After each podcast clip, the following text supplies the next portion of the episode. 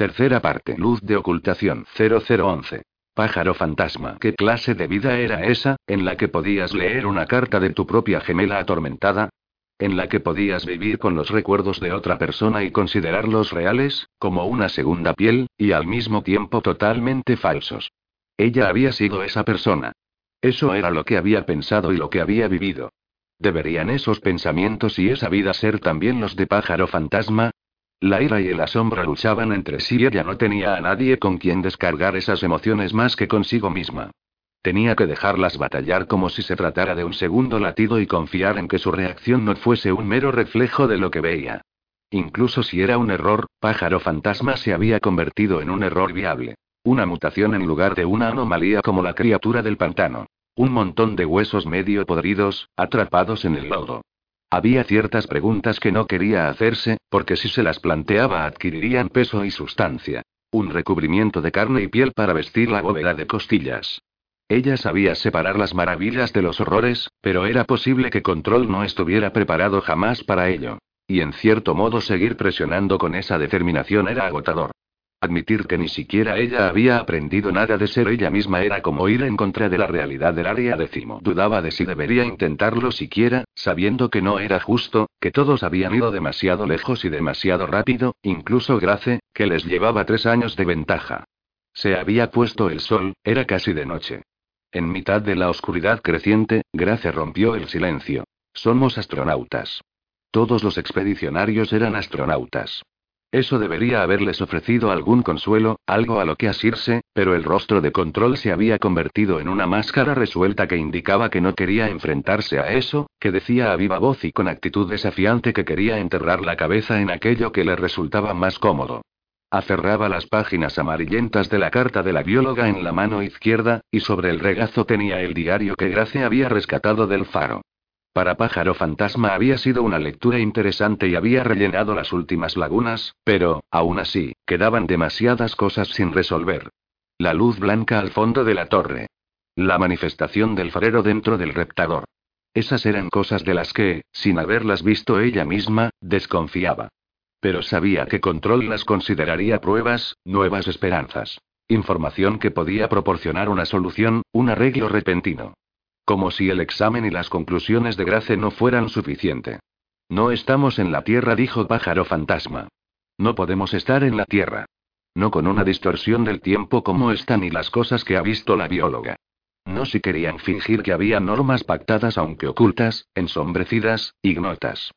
Pero tenía razón o es que el tiempo se había vuelto irracional e inconsistente, Seguían oponiéndose a esa idea y entre ella y los demás se creó cierta distancia, hasta que al final Grace dijo. Esa misma conclusión saqué yo. Es una de las teorías que propuso la división de ciencias.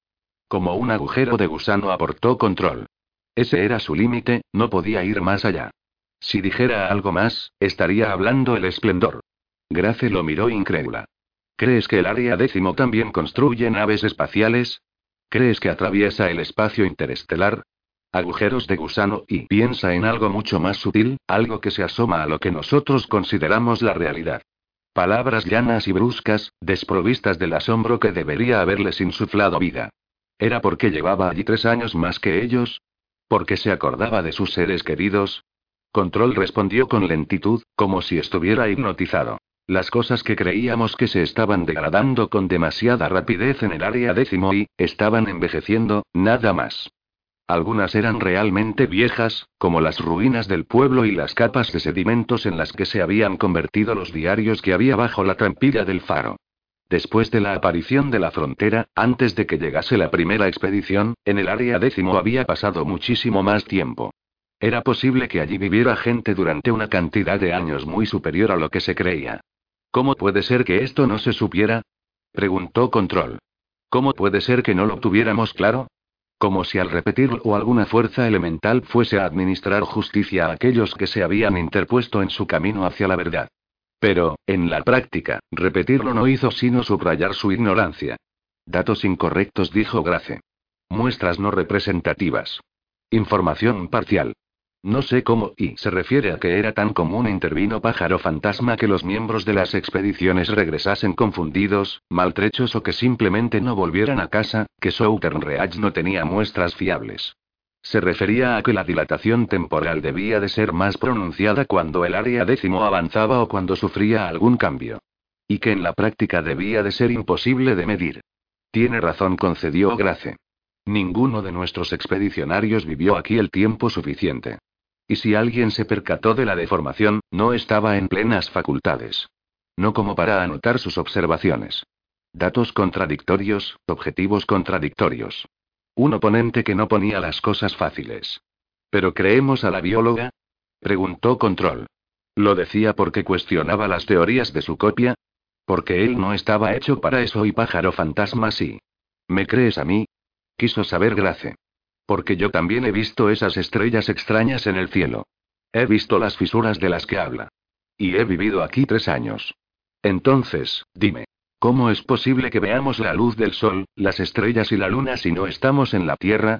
Esa no es la cuestión, dijo Pájaro Fantasma. No cuando estamos hablando de organismos con un dominio magistral del camuflaje. Pues ¿cuál es? preguntó él con frustración, intentando abarcar aquella idea tan vasta. A pájaro fantasma le resultó penoso verlo así.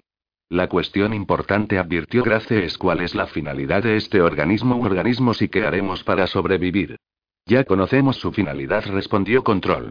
Matarnos, transformarnos, deshacerse de nosotros. No es eso en lo que no queremos pensar. No es eso lo que la directora, tu hijo señalando a Grace, Cheney y los demás tuvisteis que reprimir. Queríais omitir que lo único que quiere es matarnos a todos. ¿Crees que no hemos tenido mil conversaciones como esta? inquirió Grace. ¿Te parece que no le hemos dado suficientes vueltas intentando buscar una salida?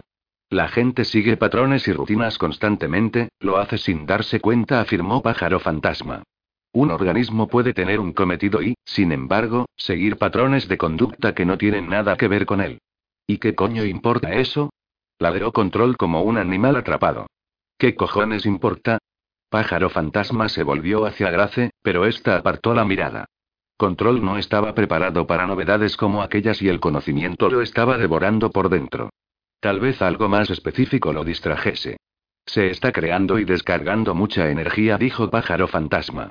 Si la frontera es una especie de membrana, es posible que la energía esté siendo canalizada hacia otra parte. Acuérdate de que las cosas desaparecen al entrar en contacto con la frontera. Pero no desaparecen, ¿no? Quiso saber Grace. Yo creo que no. Yo creo que son enviadas a algún otro lugar. ¿A dónde? preguntó Control. Pájaro Fantasma se encogió de hombros, pensando en el viaje hacia el área décimo y en la devastación y destrucción que había vislumbrado. Las ciudades en ruinas. Se preguntó si todo aquello era real, o si se trataba de alguna pista o de una alucinación. Membranas y dimensiones. Espacio ilimitado. Energía ilimitada. Facilidad para la manipulación molecular. Intentos repetidos de transformar lo humano en no humano. La capacidad de trasladar una biosfera completa a otro lugar. Si el mundo exterior todavía existía, en ese mismo instante debían de estar enviando al espacio señales de radio y haciendo un seguimiento de las ondas y radiofrecuencias, en busca de más vida inteligente en el universo. Pero Pájaro Fantasma estaba convencida de que nada ni nadie recibía esos mensajes, de que eran un testigo más de la forma en que los humanos están limitados por su propia visión de la consciencia. ¿Qué pasaría si una infección fuese un mensaje y el esplendor una especie de sinfonía? ¿Y una defensa? ¿Una extraña forma de comunicación? Si así era, el mensaje no había sido recibido. No se iba a recibir jamás, sino que iba a quedar sepultado en la propia transformación. Tenían que recurrir a las respuestas más banales por falta de imaginación, porque los seres humanos no pueden ponerse en el lugar ni en la mente de un cormorán, un búho, una ballena o un abejorro. ¿Quería ella aliarse con esa carencia? ¿Tenía la elección? Desde la ventana se veía que los edificios bajos del pueblo estaban reducidos a meras fachadas. Casas de ladrillo hundidas, medio en ruinas, sin tejado e invadidas por las enredaderas. La pintura blanca del exterior se estaba desconchando, sin capacidad ni ganas para contener la maraña de ramas y raíces. En mitad de aquel terrario involuntario, una hilera de cruces clavadas en el suelo lo suficientemente recientes como para velar por cadáveres enterrados por Grace. Quizá ella les hubiese mentido, puede que un puñado de gente la siguiera hasta la isla para luego enfrentarse a un destino que ella había logrado esquivar. Pájaro Fantasma había escuchado casi toda la conversación entre Control y Grace, lista para intervenir en cualquier momento si no le hubiese retirado el cañón de la sien. Nadie podía drogarla si su cuerpo no estaba dispuesto. Su naturaleza había cambiado. Pero aquellas vistas no le gustaban. Contemplando la carretera destrozada, los espacios desnudos en las colinas arboladas que con el sol de la tarde no parecían tanto claros como violentos zarpazos, sentía una especie de incomodidad instintiva. La otra ventana daba a un mar en calma, y más allá se veía la costa de tierra firme, donde todo parecía normal, casi prosaico. La distancia no dejaba ver los estragos sufridos por el convoy. Gracia y Control hablaban a su espalda, y Pájaro Fantasma prefirió no atender a la conversación. Era una discusión repetitiva, un círculo que Control estaba creando para quedar atrapado dentro, excavando un foso y trincheras para protegerse. ¿Cómo era posible esto? ¿Cómo era posible lo otro? ¿Por qué? Le daba vueltas y vueltas a lo que sabía o creía saber, y a lo que no iba a averiguar jamás. Tenía claro hacia dónde iba encaminada la conversación, como siempre con los humanos. A decidir qué hacer. ¿Qué vamos a hacer? ¿Cuál es el siguiente paso? ¿Cómo avanzamos desde aquí? ¿Cuál es nuestra misión? Como si tener un fin lo resolviese todo. Como si con una finalidad y la silueta de aquello que nos falta pudiéramos invocarlo, hacerlo aparecer o devolverlo a la vida a base de voluntad.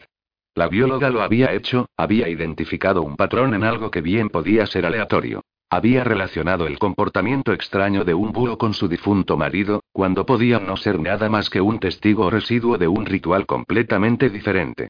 Y eso convertía su lectura de la experiencia con el búho en algo tan poco fiable como las afirmaciones sobre la brigada de ciencia y espiritismo. Uno podía saber el qué del algo sin llegar a descubrir el porqué. El poder de la isla residía en que se negaba a revelar ese porqué. Tanto para la bióloga como para Grace, pensó Pájaro Fantasma, que llevaba tres años viviendo allí siendo consciente de ello, y la estaba reconcomiendo. Sin embargo, el alivio de tener compañía no parecía haberla ayudado a tranquilizarse, y mientras Pájaro Fantasma la observaba desde la ventana se preguntaba si les estaría ocultando información de vital importancia, si su actitud vigilante y el hecho de que no dormía bien proporcionaban pistas sobre otro porqué distinto que no les había revelado. En ese momento se sentía muy alejada de ellos, como si saber lo lejos que podrían estar de la Tierra y lo inexorable del paso del tiempo los hubiera separado y ella los vigilase desde la frontera, a través de la puerta titilante. Control había vuelto a terrenos más seguros, a temas como el farero y la central para no tener galaxias estallando en la cabeza como si fueran castillos de fuegos artificiales y que Southern Reach no se convirtiera en un reducto para el área décimo ni los humanos en criaturas cuyo propósito quizá solo conociesen las puntadas del cielo. La central ha mantenido la isla en secreto desde el principio. La ocultó, la enterró y se limitó a seguir enviando expediciones a este y a esta puta mierda de sitio que ni siquiera está donde se supone que está. Este basurero que no hace más que cargarse a todo Cristo y no te da la oportunidad de defenderte, joder, porque siempre tiene las de ganar y control no podía parar. No iba a parar. Podía hacer una pausa, enmudecer a mitad de frase, pero tarde o temprano la retomaría. Así que después de un rato pájaro fantasma lo hizo callar. Se arrodilló a su lado, con mucho cuidado le quitó la carta y el diario de la bióloga, y lo abrazó. Gracia apartó la mirada con pudor, o para reprimir su propia necesidad de consuelo. Control forcejeó envuelto en sus brazos, se resistió, y ella sintió el calor sobrenatural que irradiaba. Pero al final se calmó, dejó de forcejear y se abrazó primero sin ganas y luego con todas sus fuerzas. Pájaro fantasma no dijo ni una palabra, porque haberlo hecho, haber roto el silencio sería una humillación. Y ella lo apreciaba demasiado para eso. Y no le costaba nada. Cuando por fin se quedó quieto, se separó de él, se puso en pie y se volvió hacia Grace. Tenía una pregunta más que hacerle. El jaleo de los pájaros había amainado y no se oía nada aparte del viento y las olas, sus respiraciones y una lata de alubias que Grace estaba haciendo rodar atrás y adelante con el pie. ¿Dónde está la bióloga? preguntó Pájaro Fantasma. Eso no importa, dijo Control. Es lo que menos importa. Será una mosca o un pájaro o algo así. O nada. Estará muerta. Grace se echó a reír de un modo que hizo que Pájaro Fantasma sospechara. Grace. No estaba dispuesta a dejar que se librara de contestar. No, está viva y coleando. ¿Dónde está? Allá afuera, en alguna parte.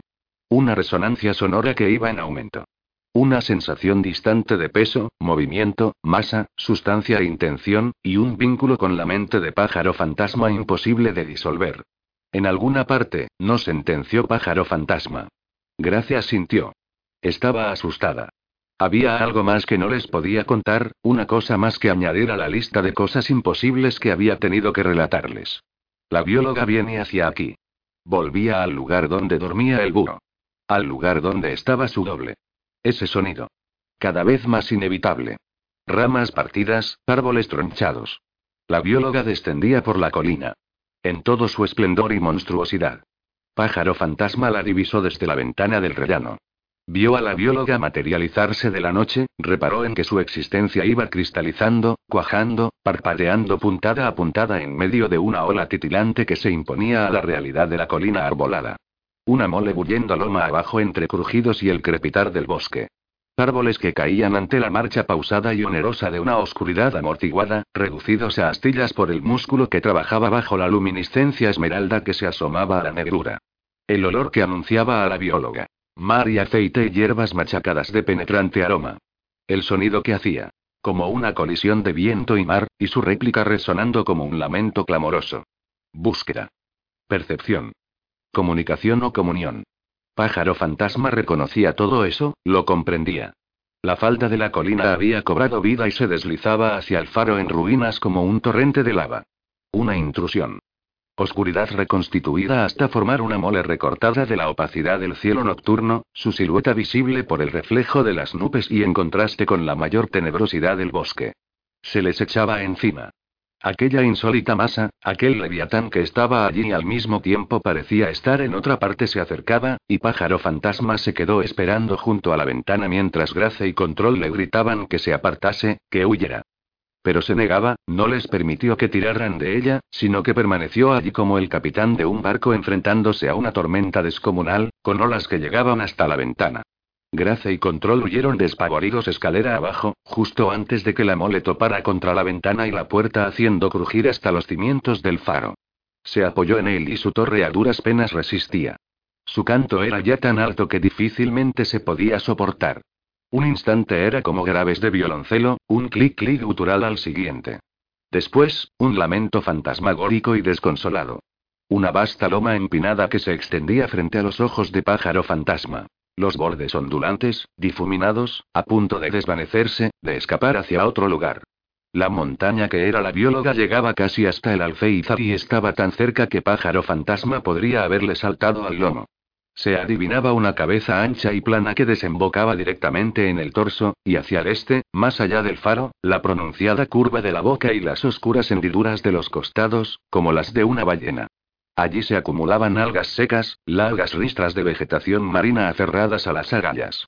La acompañaba un potente olor a océano y tenía el dorso sembrado de estrellas verdes y blancas. Lapas incrustadas en el lomo, dentro de una miríada de cráteres en miniatura, de pequeñas pozas intermareales que se formaban en el tiempo que pasaba inmóvil en las aguas más profundas, tiempo de abstracción en el interior de aquel cerebro gigantesco.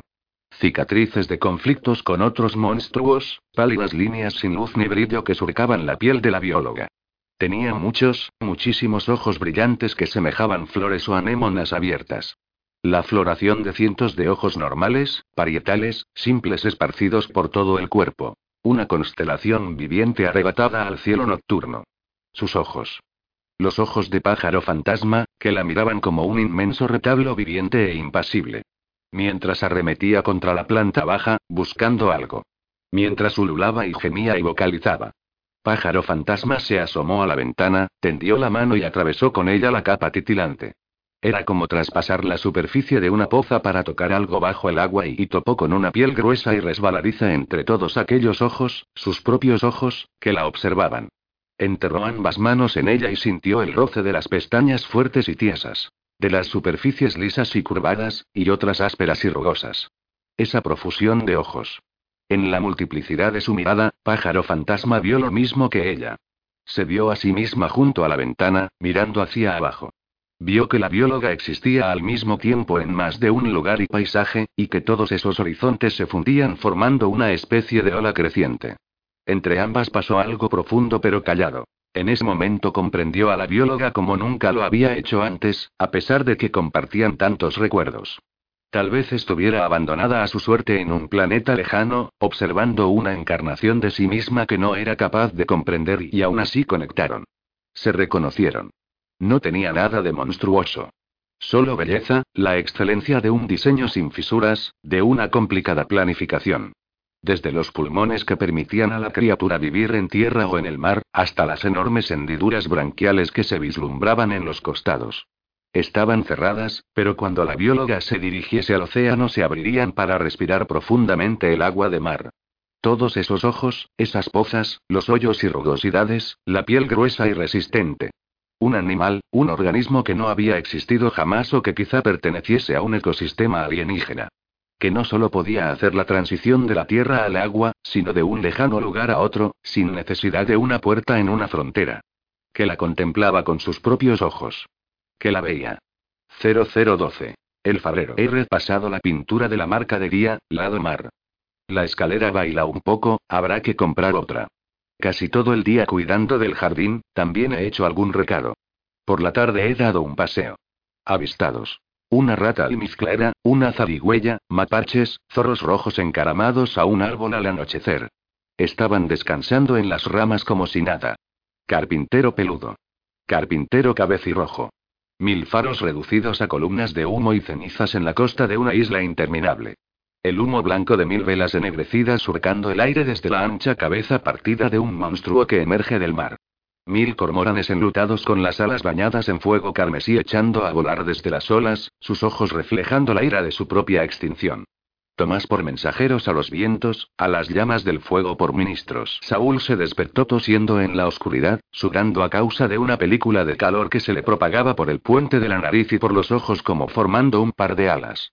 Como si pretendiera atravesarle el cráneo para besar esa fiebre, le surgió una presión que ya conocía.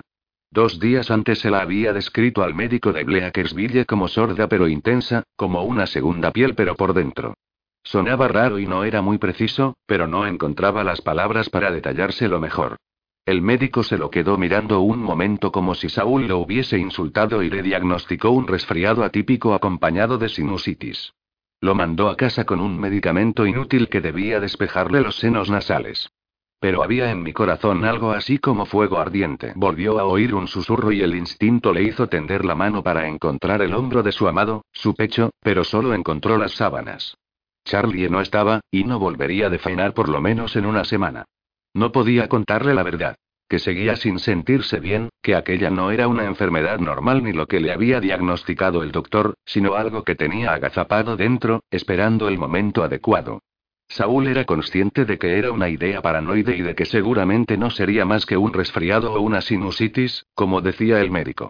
Un catarro invernal como los que ya había pasado otras veces, solo que este le hacía sudar por las noches y le provocaba pesadillas y un torrente de versos. Un extraño sermón que se le enredaba en el pensamiento cuando bajaba la guardia. En ese instante lo tenía allí, atrincherado. Y la mano del pecador se alegrará, pues no hay pecado en la sombra o en la luz que las semillas de los muertos no puedan perdonar. De pronto se sentó en la cama y ahogó la tos. Había alguien en el faro. Más de una persona. Estaban susurrando. O tal vez gritasen, pero a través de la piedra y del ladrillo, de la madera y del acero, cuando el sonido le llegaba a él había atravesado una distancia y un tiempo inconmensurables. Pensó que oía a los fantasmas de decenas de fareros, al unísono, como en una elegía, el coro de todo un siglo condensado. Otro sonido fantasma. Los susurros, el habla entre dientes continuaron como si tal cosa, sin emoción alguna, y eso lo convenció de salir a investigar. Se levantó de la cama, se puso unos vaqueros y un jersey, y cogió el hacha que había colgada en la pared, un péndulo monstruoso y difícil de manejar antes de subir la escalera descalzo, sin hacer ruido. Los escalones estaban fríos y la espiral a oscuras, pero no quería encender la luz por si arriba lo esperaba un intruso de verdad. Al llegar al rellano lo encontró iluminado por un rayo de luna que entraba en diagonal por la ventana y hacía que las sillas y la mesa pareciesen criaturas angulares congeladas por su resplandor. Se detuvo y escuchó. El suave rumor de las olas interrumpido por el contrapunto instantáneo de los chillidos de los murciélagos, que se acercaban y desaparecían cuando la ecolocación los apartaba de los muros del faro. Debería estar escuchando un suave zumbido en segundo plano, una especie de ronroneo que viniera desde arriba, pero no conseguía oírlo.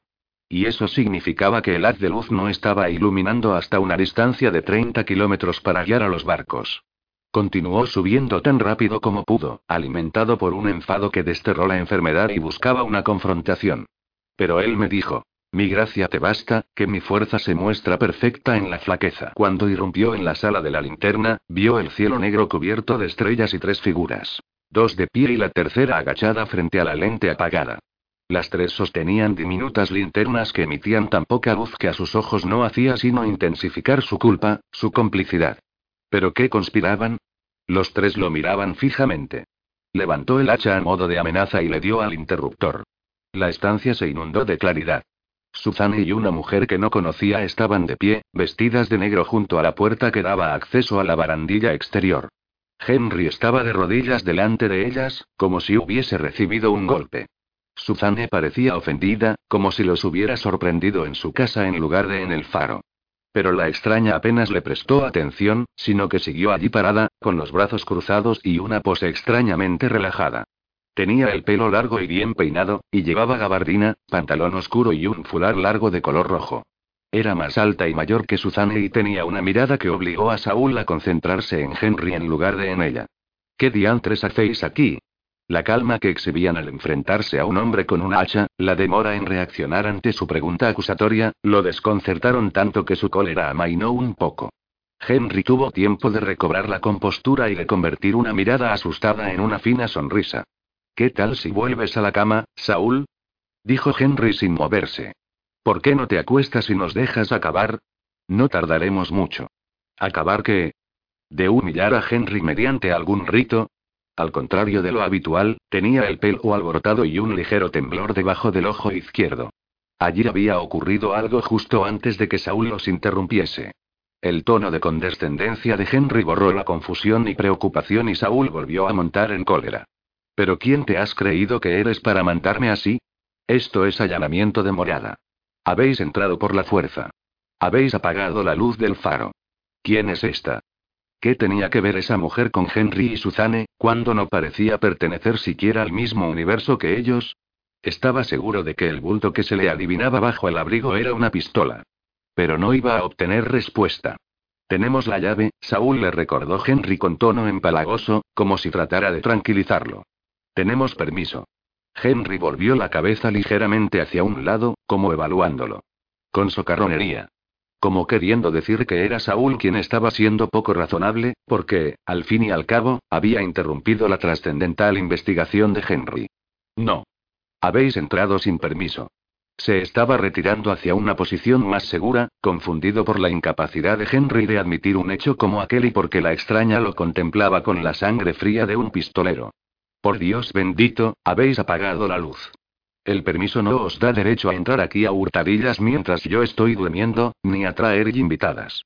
Henry no hizo caso de lo que le decía, sino que se levantó y, volviendo la vista un instante hacia las dos mujeres, se acercó tanto a Saúl que lo incomodó. Si daba dos pasos hacia atrás, caería escalera abajo. Vuelve a la cama, le dijo con urgencia, casi en un susurro, como si le suplicase y no quisiera que Suzanne ni la otra mujer le adivinasen la preocupación en el rostro. ¿Sabes, Saúl? Interrumpió Suzanne. No tienes buena cara. Estás enfermo y necesitas descansar.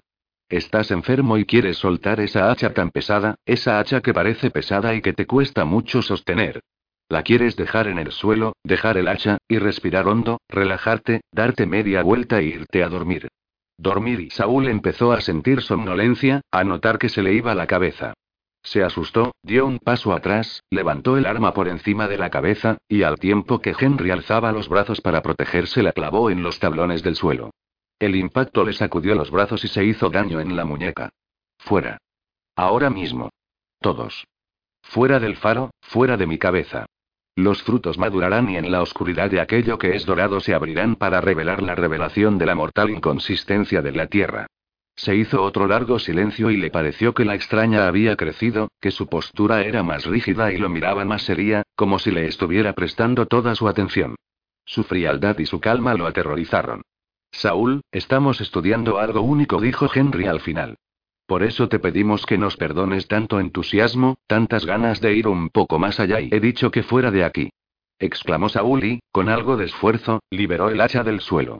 La cogió por el extremo más cercano a la hoja porque en un espacio tan reducido no la podía blandir con libertad. Estaba aterrorizado. Porque no se marchaban, porque no lograba hacer que se fuesen de una vez. Y en su cabeza aún ardían los mil faros. Henry se encogió de hombros y dijo, como quieras.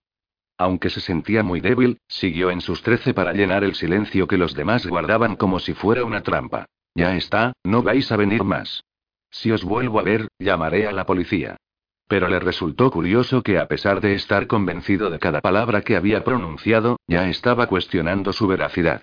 Pero va a ser una mañana preciosa, entonó Suzane, y le pareció que le estaba lanzando las palabras como cuchillos emponzoñados de sarcasmo. Henry se esforzó por no rozarlo siquiera al pasar junto a él, como si Saúl estuviera hecho de delicadísimo cristal. La mujer le ofreció una sonrisa misteriosa y se volvió hacia la espiral que conducía hacia abajo. Una sonrisa dentona. Entonces desaparecieron escalera abajo.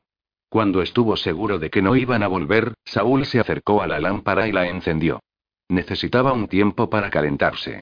Después tendría que hacer una serie de comprobaciones para asegurarse de que Henry y sus acólitos no habían desviado las superficies reflectantes de la lente. Mientras tanto, y con el hacha en la mano, bajó para asegurarse de que ninguno de los tres se había quedado por allí. Al llegar a la planta baja no vio a nadie.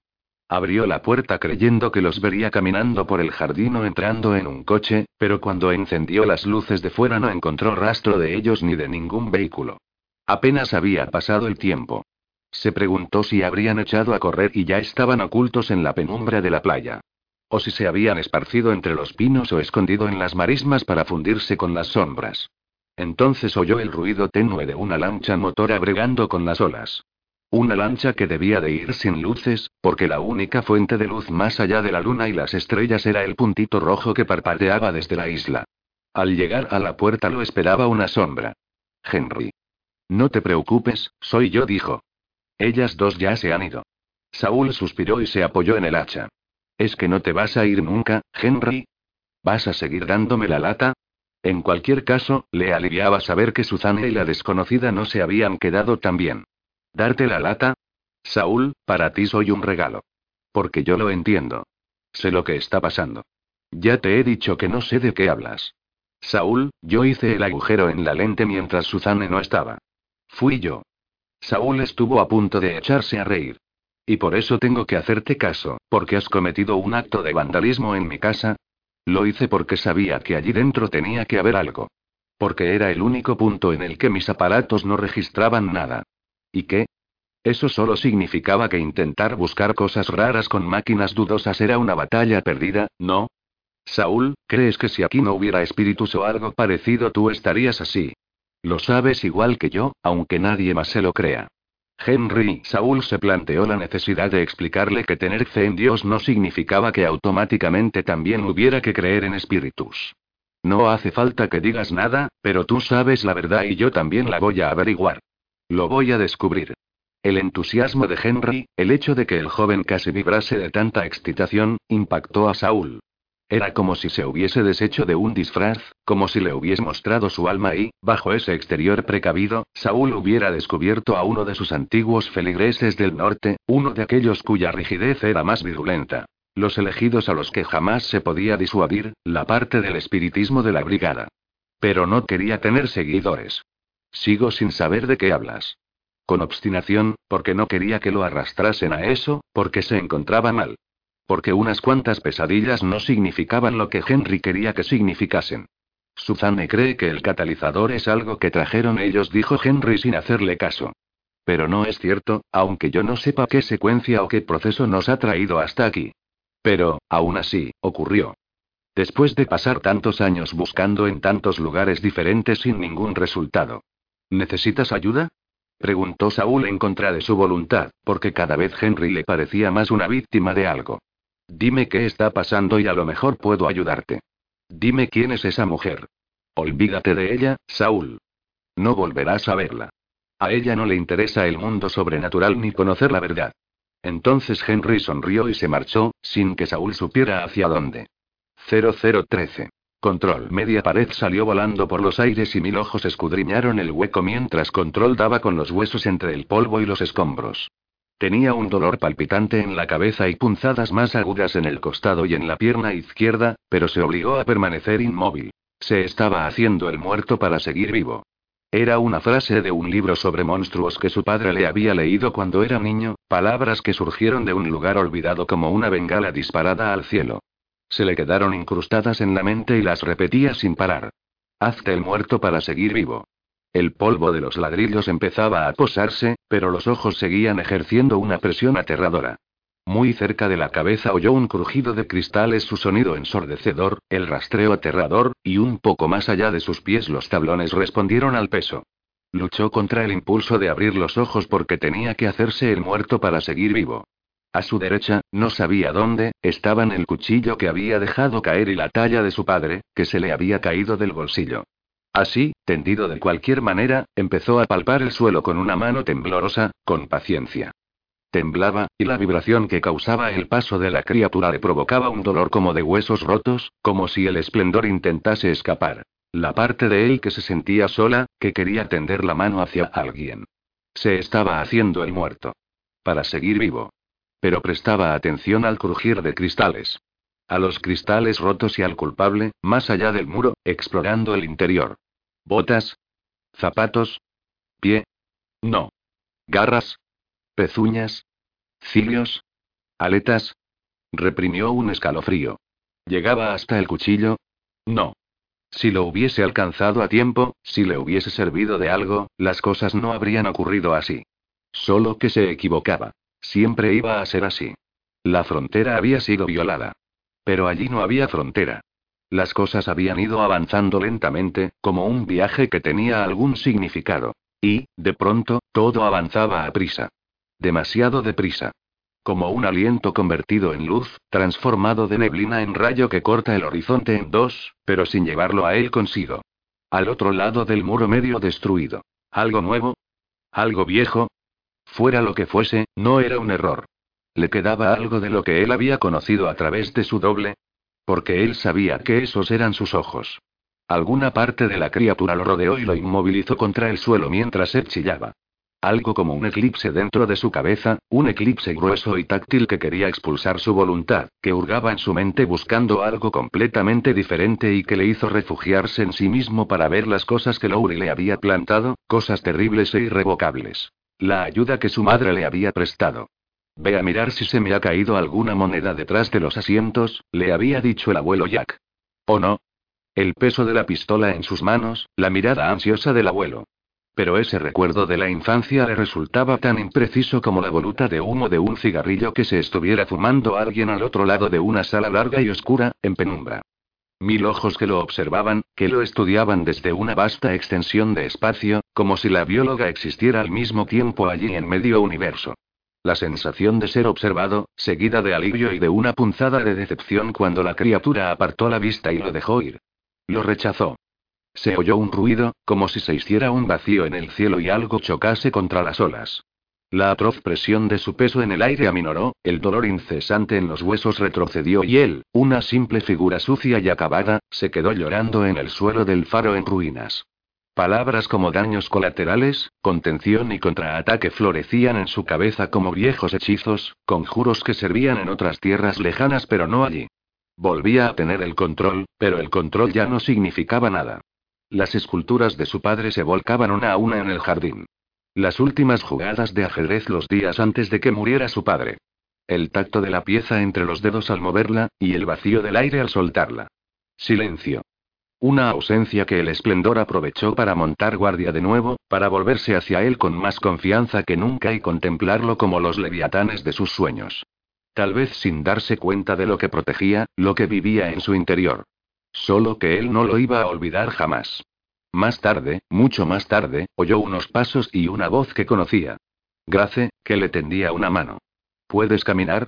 Que si podía caminar. Se sentía como un anciano derribado por un puño invisible. Había caído dentro de una estrecha fisura oscura y profunda y no tenía más remedio que salir de ella a rastras. Sí. Grace le acercó la talla de su padre y él la tomó. Volvamos al rellano. En la pared del primer piso había un agujero gigantesco y a través de él los observaba la noche. Pero el faro había resistido el embate. Al rellano, vale. Allí estaría a salvo. Allí no estaría a salvo. Control se tendió sobre una manta en el rellano, mirando la pintura desconchada del techo a la luz de una vela. Todo parecía lejano.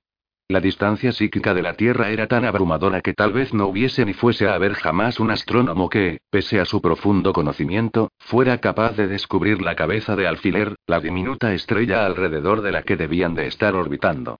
Le costaba respirar y no paraba de darle vueltas a un pasaje de las páginas de Whitby en las que el hombre se expresaba con mucha elocuencia. El área décimo ha sido creada por un organismo abandonado por una civilización tan avanzada, tan antigua y tan ajena a nosotros y nuestras intenciones y maneras de pensar que hace mucho tiempo que nos dejó atrás, que lo dejó todo atrás.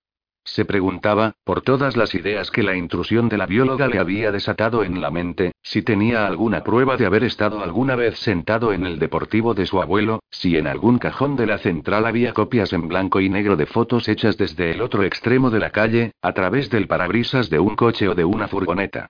Una inversión. Una desinversión. El comienzo de todo. Había soñado con acantilados y leviatanes y con precipitarse al mar, pero ¿y si los leviatanes estaban en la central? Siluetas oscuras, meros esqueletos de recuerdos que no conseguía recobrar, y la superposición de otros que no debería recordar porque no habían ocurrido jamás. Salta, le había dicho una voz, y él se había lanzado al vacío. Antes de llegar a Southern Reach, Control había perdido dos días en la central y solo podía contar con la palabra de su madre para disuadirlo de su paranoia. Pero era un peso enorme, un análisis agotador, como si Southern Reach y el área décimo lo interrogaran a la vez. Hola, John dijo una versión de Laurie en su mente. Sorpresa, que te follen. Vaya, qué reacción, John. Y yo que pensaba que lo sabías desde el principio, que estabas al tanto de a qué jugábamos. Mientras Grace lo examinaba, tenía la sensación de que sus pulmones pesaban, espesos. Ella le vendó el codo y le dio el parte. Te has magullado las costillas y la cadera. Pero parece que puedes moverte bien. La bióloga y se ha ido. Este leviatán que ha tomado el terroir de un lugar y se ha adueñado de él. Con cada momento que pasaba, el evangelio de Whitby parecía poseer más sentido y, al mismo tiempo, menos. Un latido inconsistente. Era mucho más fácil concentrarse en esas tres páginas, obsesionarse con los párrafos que estaban tan emborronados que tenía que adivinar las palabras o alisar una esquina para leer el texto, que pensar en que era imposible que brillase el sol, que el cielo podía abrirse y pelarse como una fruta para revelar un firmamento con el que la humanidad no había soñado jamás. El peso de esa idea lo oprimía, una bestia que se abalanzaba sobre el mismo centro de todo, que debía proteger de aquello en lo que no se podía pensar. Se ha ido hace bastante, dijo Grace. Has estado un ratito medio inconsciente. Grace se acercó a la ventana que daba al mar y se detuvo junto a Pájaro Fantasma. Ella estaba de espaldas a control, contemplando la noche. Se preguntó si estaría siguiendo con la vista a su original, si aquella enormidad había llegado a mar abierto y buscaba distancia y profundidad. Tal vez se hubiese ido a otro lugar más extraño y remoto, pero Control no quería saberlo. Cuando al final Pájaro Fantasma se dio media vuelta, las sombras convirtieron su rostro en la imitación de una sonrisa marchita y una mirada curiosa. ¿Qué ha compartido contigo? Quiso saber control. ¿Qué parte de ti se ha llevado? Hablaba con más mordacidad de la que quería, pero todavía no se había repuesto del shock y era consciente de ello. Necesitaba que los demás estuvieran pasando por lo mismo que él. Nada. Absolutamente nada. ¿De qué lado estás? preguntó Lowry. ¿De qué lado estás? preguntó él. Ya basta. Gritó Grace. Ya vale. Cierra la boca, coño. ¿O crees que con eso vas a conseguir algo? Pero él era incapaz de callarse. No me extraña que estés tan nerviosa, le dijo. No me extraña que no nos lo contaras antes. La bióloga se cargó el convoy, afirmó Pájaro Fantasma. Sí, admitió Grace.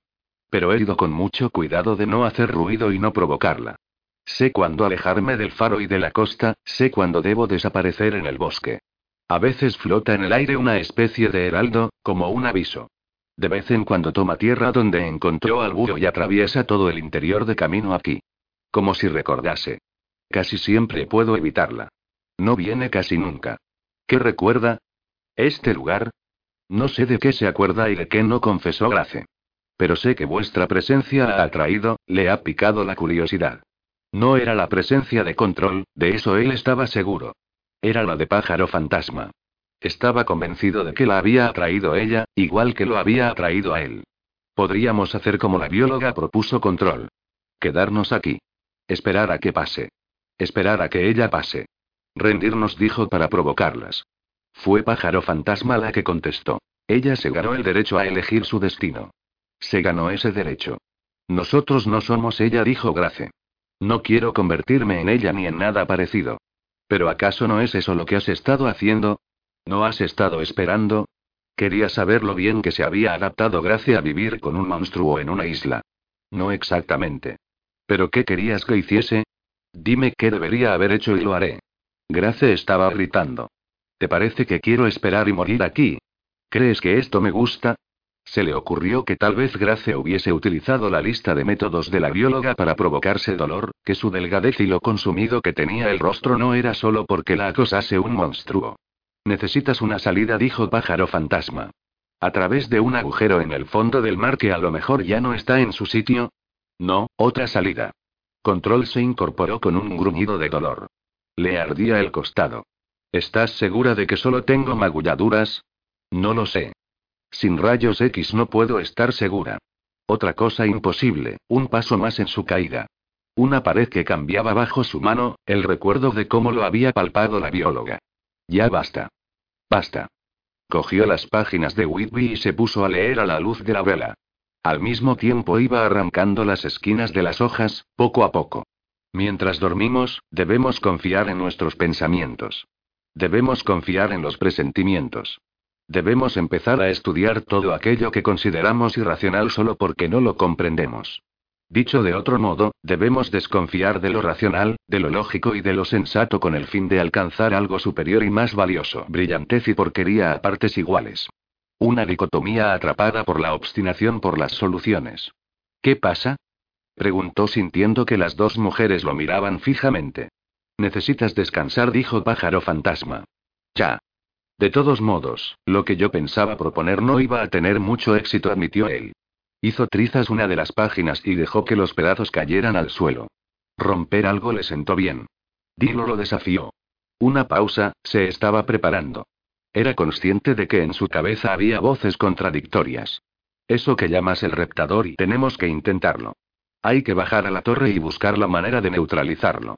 Pájaro fantasma. ¿Has estado prestando atención? ¿Es que no escuchas? ¿O nos podemos quedar aquí?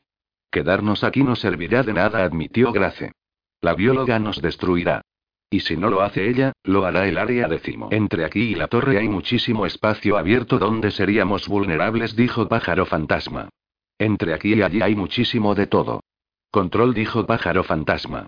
Pero él no quiso mirarla, no quería ver esos ojos que ahora le recordaban a la criatura en que se había convertido la bióloga. Control, no podemos revertir el proceso, no hay manera de volver atrás.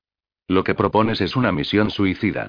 Quedaba implícito que ella pensaba que era una misión suicida para ellos, pero ¿quién sabía qué significaba para ella? Pero la directora creía que podías desviar su dirección, declaró, que si lo intentabas con suficiente empeño, podías hacer cambiar la situación. Una esperanza vacilante, un acto de resistencia infantil contra los dictados de la realidad. Pide un deseo.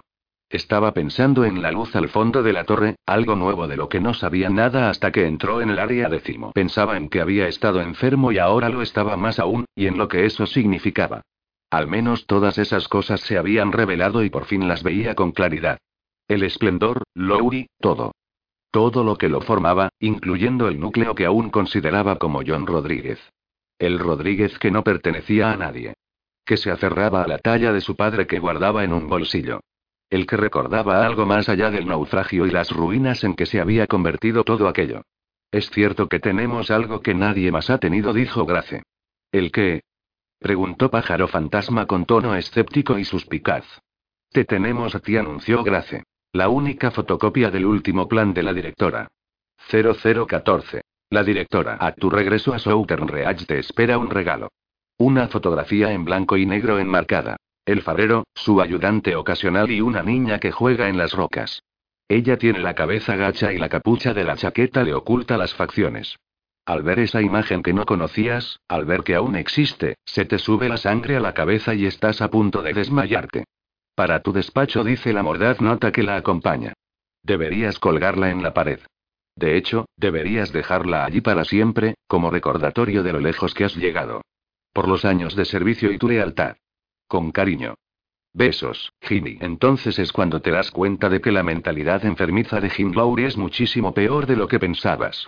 De que crea situaciones cada vez más espectacular y grandiosamente disfuncionales para comprobar hasta qué punto puede forzar el sistema antes de que se descubran las cosas que él hace. Año tras año, parece deleitarse con sus operaciones clandestinas, no porque sean secretas, sino por vivir esos momentos tan fascinantes en los que, ya sea por su propia mano o por designios del destino, están a punto de salir a la luz. ¿Pero de dónde había salido la foto? Búscame todo lo que tengamos sobre Jackie Severance, le pide Sagrace. Saca todos los archivos que mencionen a Jack Severance. Y también a su hijo, John Rodríguez. Me da igual si tardas todo un año.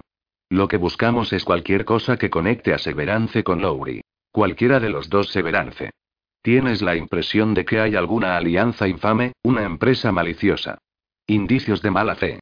Algo que se esconde en la argamasa que une las piedras.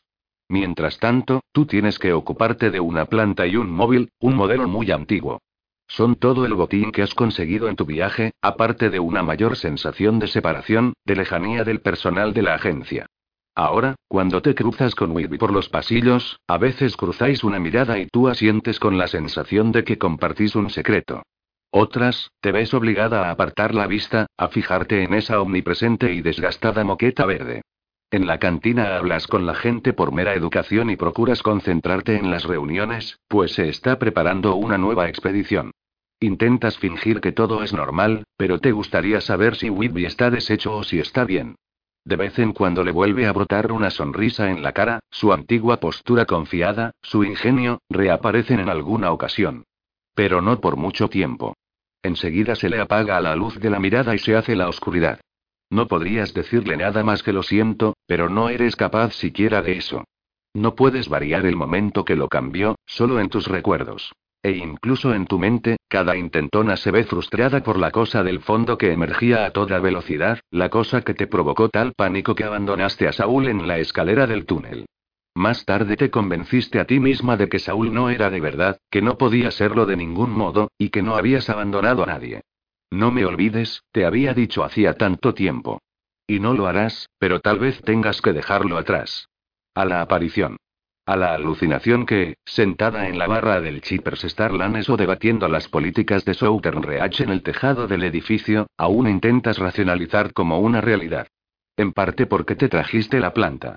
Porque durante un tiempo estuviste obsesionada con sus hojas de color verde oscuro, con el efecto de abanico que produce al mirarla desde arriba y que desaparece al contemplarla desde un lado. Si te centras en la planta, quizá puedas olvidar a Lowry un tiempo, dejarlo en espera. Puede que Saúl deje de importar. A lo mejor puedes rescatar algo de y a lo mejor no puedes rescatar nada. La planta no se muere. Los parásitos no la afectan. La planta no se quiere morir. No la afectan las temperaturas extremas. Si la congelas, se descongela. Si la quemas, se regenera. La planta no se muere. Da igual lo que intentes, los experimentos que hagáis con ella en el níveo y estéril entorno de la catedral de muestras, porque no hay manera de matar a la planta. Y no se trata de que tú hayas firmado su sentencia de muerte, sino de que en el curso habitual de la toma de muestras, los investigadores te informan de que la planta se niega a morir.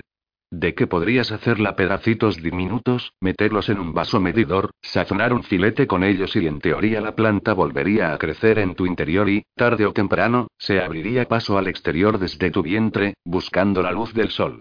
Así que al final transiges y dejas que se lleven algunas muestras a la central para que los expertos puedan resolver el misterio de esa hierba corriente y moliente que tiene el mismo aspecto que tantas otras plantas perennes de clima templado.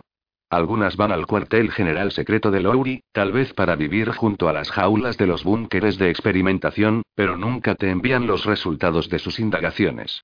Y todo eso en mitad de un revuelo de disecciones de otras especies que tienen lugar en la catedral, para estar seguros de que no se ha producido un efecto dominó ni que hayáis pasado algo por alto. Pero a no le ha pasado nada desapercibido. No creo que estemos mirando a una planta, dice Whitby tímidamente en una de las reuniones interdepartamentales. Lo dice a riesgo de poner en peligro su nueva relación con la División de Ciencias, que ha adoptado modo de santuario. Entonces, ¿por qué vemos una planta, Whitby? Contesta Cheney, transmitiendo una exasperación devastadora. ¿Por qué vemos una planta que parece una planta haciendo cosas de plantas? Me refiero a cosas como la fotosíntesis y absorber agua por las raíces. ¿Por qué? ¿Por qué? No es una pregunta tan difícil, ¿no? a lo mejor sí. Igual es una cuestión complicada y yo no me he enterado. Pero ¿no te parece que eso nos podría causar un problema? Tendríamos que cerciorarnos de que las cosas son lo que creemos que son en lugar de otras totalmente distintas. Si tienes razón, piensa en todas las cosas que tendremos que reevaluar, Whitby, empezando por ti. El rostro enrojecido e hinchado se abalanza sobre Whitby como si él fuera la fuente de todos los males que le han afectado desde el día en que nació. Porque si esa pregunta te parece difícil, añade en voz más baja, ¿no crees que tendríamos que hacer una clasificación nueva para las preguntas que lo son de verdad? Más tarde Whitby te agasajará con información sobre el impacto que tiene la mecánica cuántica sobre la fotosíntesis, cuya cuestión es que se trata de antenas que reciben luz, y las antenas se pueden hackear, que hay organismos que se pueden asomar a otro organismo sin vivir en él y que las plantas conversan entre ellas y la comunicación puede tener lugar a nivel químico y a través de procesos que resultan tan invisibles a los seres humanos que, de convertirse en visibles, nos supondría un impacto irreparable. ¿A quién? A Southern Reach, a la humanidad. Pero cuando se lo preguntas, Whitby no suelta prenda y cambia de tema. Repentinamente. El móvil te obsesiona mucho menos y ha pasado una temporada con los técnicos en el departamento de hardware, o en los que tienen la habilitación de seguridad necesaria. Solo que no consiguen hacer que funcione. Están desconcertados, quizá incluso algo inquietos. El aparato no tiene nada que indique un posible fallo. Debería funcionar, pero no funciona. Debería revelar a quién pertenecía, pero se niega. Es como si no estuviera hecho con las piezas que le corresponden, aunque todo indica que es perfectamente normal. Un teléfono corriente. Eso sí, muy viejo. Un móvil antiguo y pesado, lleno de rayas y arañazos, desgastado. Tiene mal aspecto, tal y como tú te sientes a veces. Durante una de las conversaciones telefónicas con Laurie se lo ofreces a modo de sacrificio. Pretendes regalarle una exclusiva, y que se entretenga con él como un perro con un hueso para que el hueso viejo pueda descansar. Pero no lo quiere e insiste en que te lo quedes tú. Sospechas que algún miembro de una expedición se lo llevó consigo, pero no estás segura de si sabiendo lo que hacía o si por error. Podría ser de una expedición reciente. Quizá algún expedicionario pensase que era lo suficientemente viejo como para no despertar al área décimo de su sueño. Durante los ciclos anteriores a la intervención de Laurin y a tu administración, cuando la técnica era primitiva y estaba aún sin probar. ¿Recuerdas las primeras fotografías y fragmentos de vídeo? En ellos aparecen Laurie y el resto vestidos con lo que al fin y al cabo no eran más que trajes de buceo para atravesar la frontera, antes de que se diesen cuenta de que no eran necesarios. Lowry tras su regreso, desorientado, farfullando frente a la cámara palabras de las que después se desdijo. Hablaba de que por el corredor de la frontera no iba a salir nada, nada en absoluto, porque estaban esperando a fantasmas, a algo que había perecido mucho antes. De que el área décimo era un monumento a la memoria, una lápida.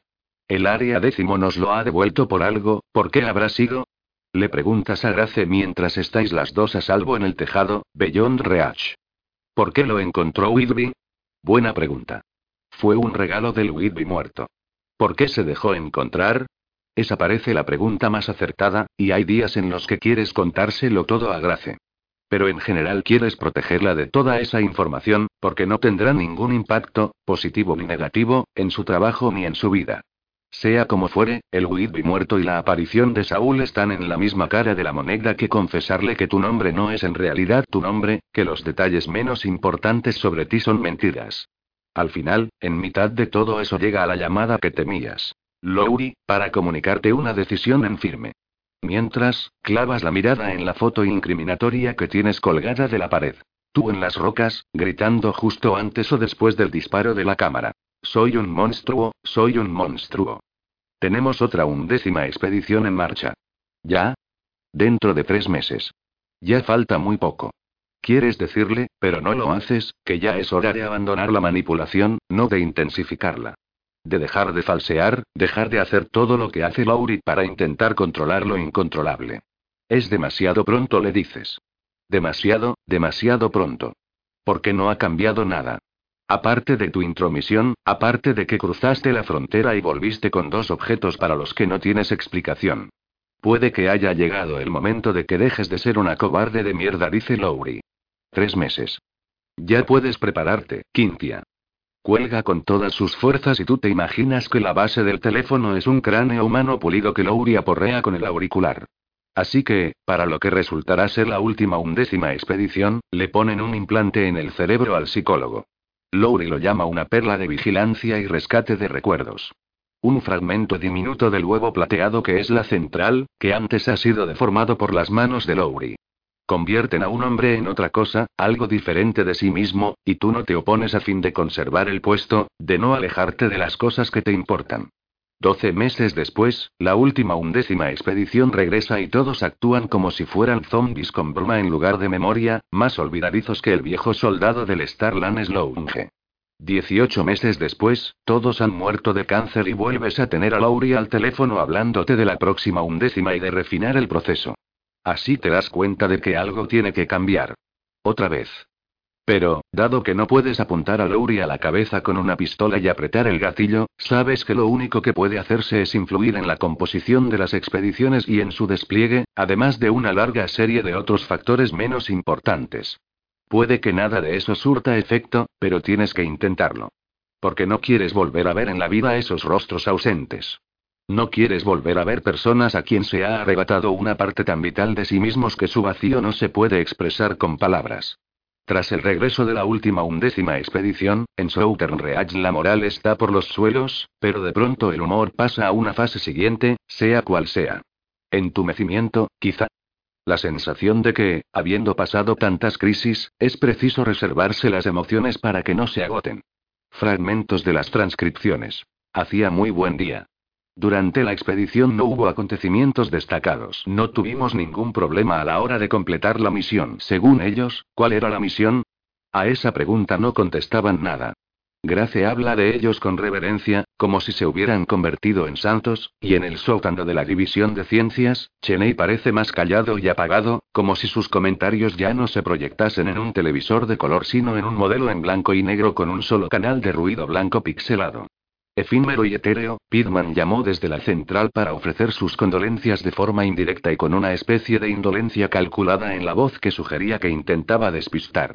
Pero tú eres la única que había visto a Lowry con las manos en la masa, al gusano que se arrastra esparciendo corrupción. La única que sabe que sus tejemanejes, que el trato que habíais hecho y que le permitía ser controlador e invasivo, no merecía la pena. Y lo que es aún peor. Jackie Severance empieza de visitarlo con regularidad, como si la central estuviera preocupada por algo, y se dedica a hablar mientras gesticula y recorre tu despacho de un extremo a otro, en lugar de quedarse sentada en una esquina. Es una emisaria de la central, además de Lowry, pero con ella debes lidiar en persona. Es mi agente de la condicional, le dices a Grace. Entonces, ¿quién es Lowry? Lowry es su socio, supongo. O su jefe. O su empleado y porque la verdad es que no lo sabes. Un acertijo dentro de un rompecabezas, observa Grace. ¿Sabes en qué asuntos está metido su padre, Jack Severance? No, ¿en qué? En todo. Tanto que Grace todavía se está abriendo camino a través de ello. Siempre que Severance acude, tienes la sensación de que está comprobando el estado de su inversión, de su riesgo compartido. ¿No te afecta nunca? Te pregunta Severance más de una vez, aunque estás convencida de que solo intenta charlar. No mientes y le devuelves el cliché. Todos tenemos que hacer nuestro trabajo. Cuando ella solía trabajar en Southern Reach te caía bien. Era perspicaz, encantadora, y se encargó con éxito de poner a punto la logística. Se le daba bien llegar y conseguir que se hicieran las cosas.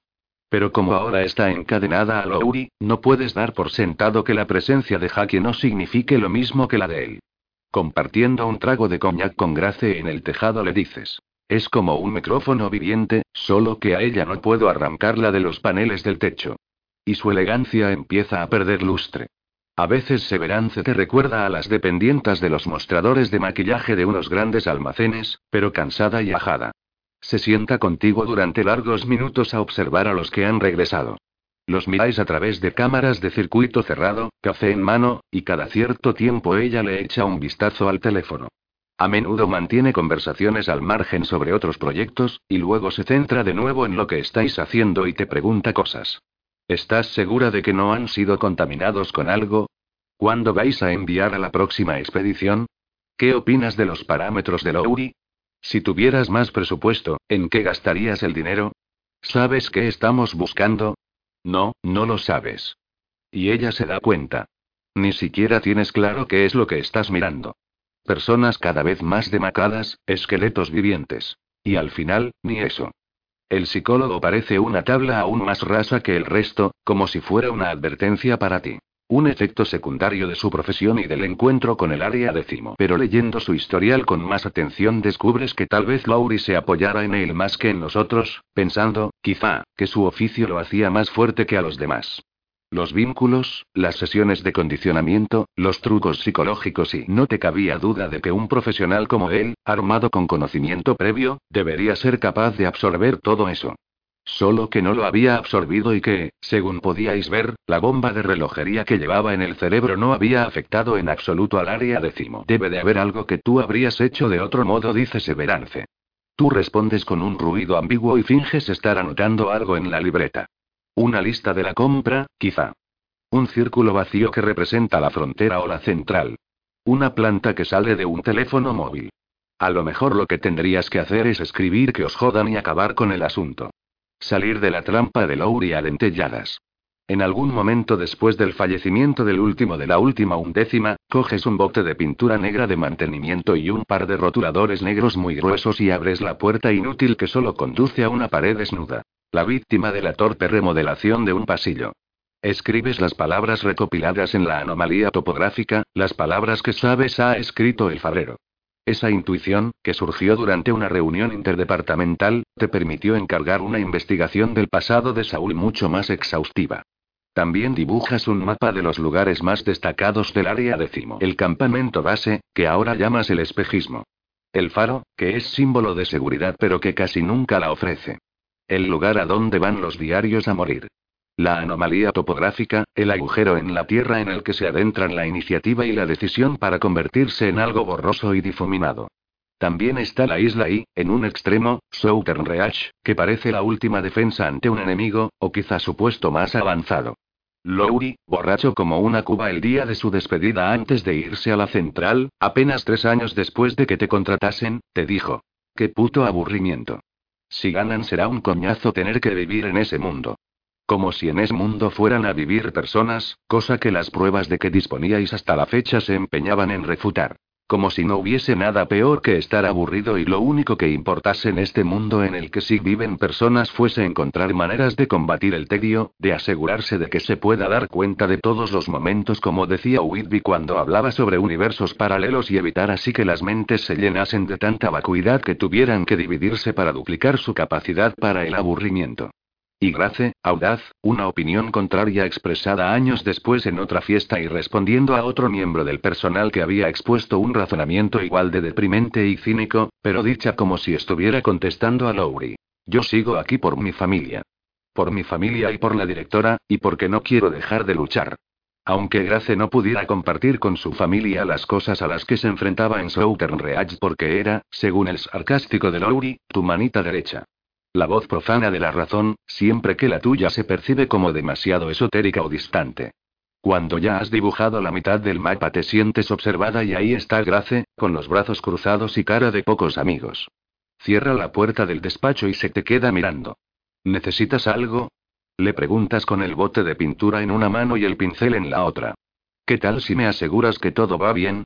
Es una de las primeras veces que detectas cierta duda en su voz. No es desacuerdo, sino duda. Y dado que en el Southern Reach de la última era tantas cosas dependen de la fe, te preocupas.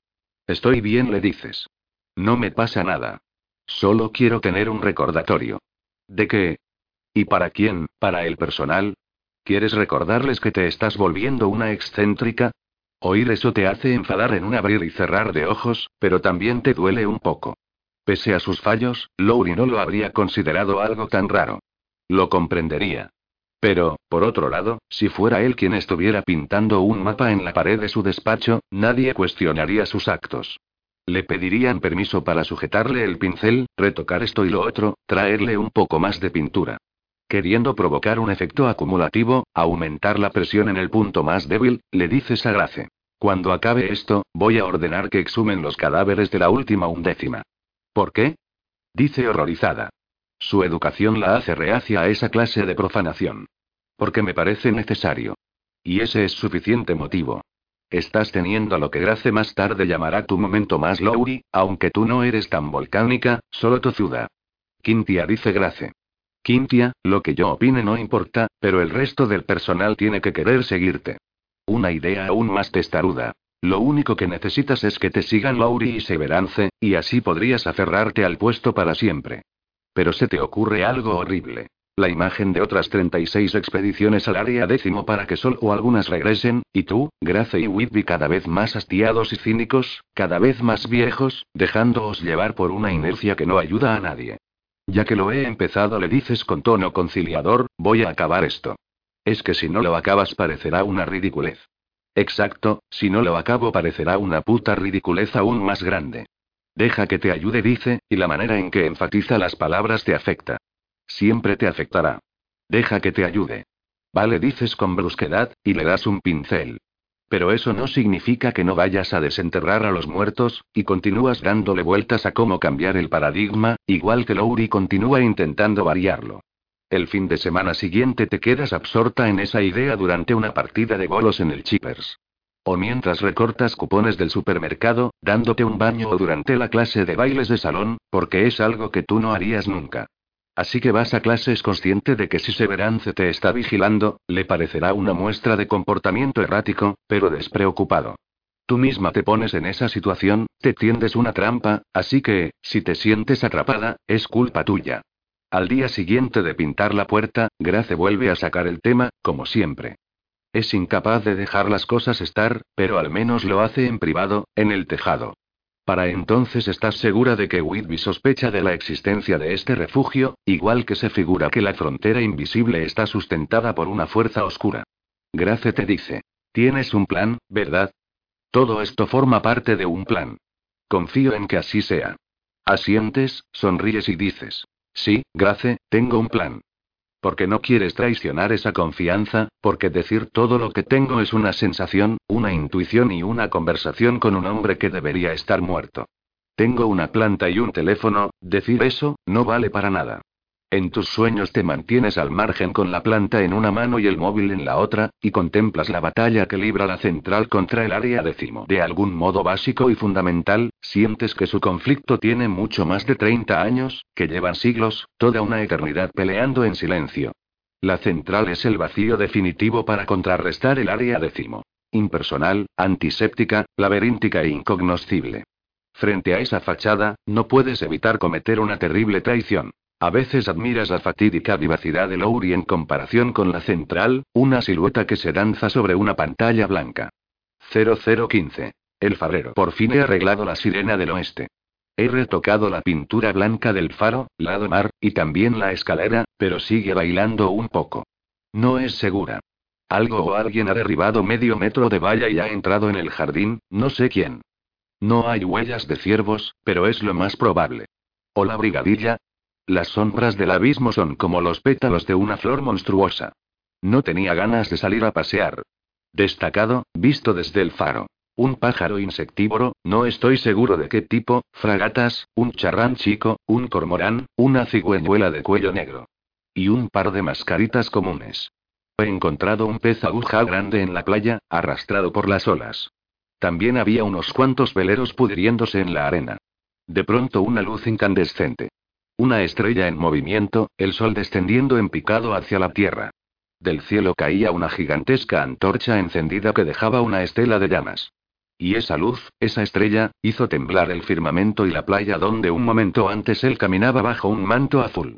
La intensidad abrasadora del objeto que se le echaba encima de forma tan repentina lo aturdió, le hizo perder el equilibrio al echar a correr, se cayó de rodillas y se dio de bruces contra el suelo.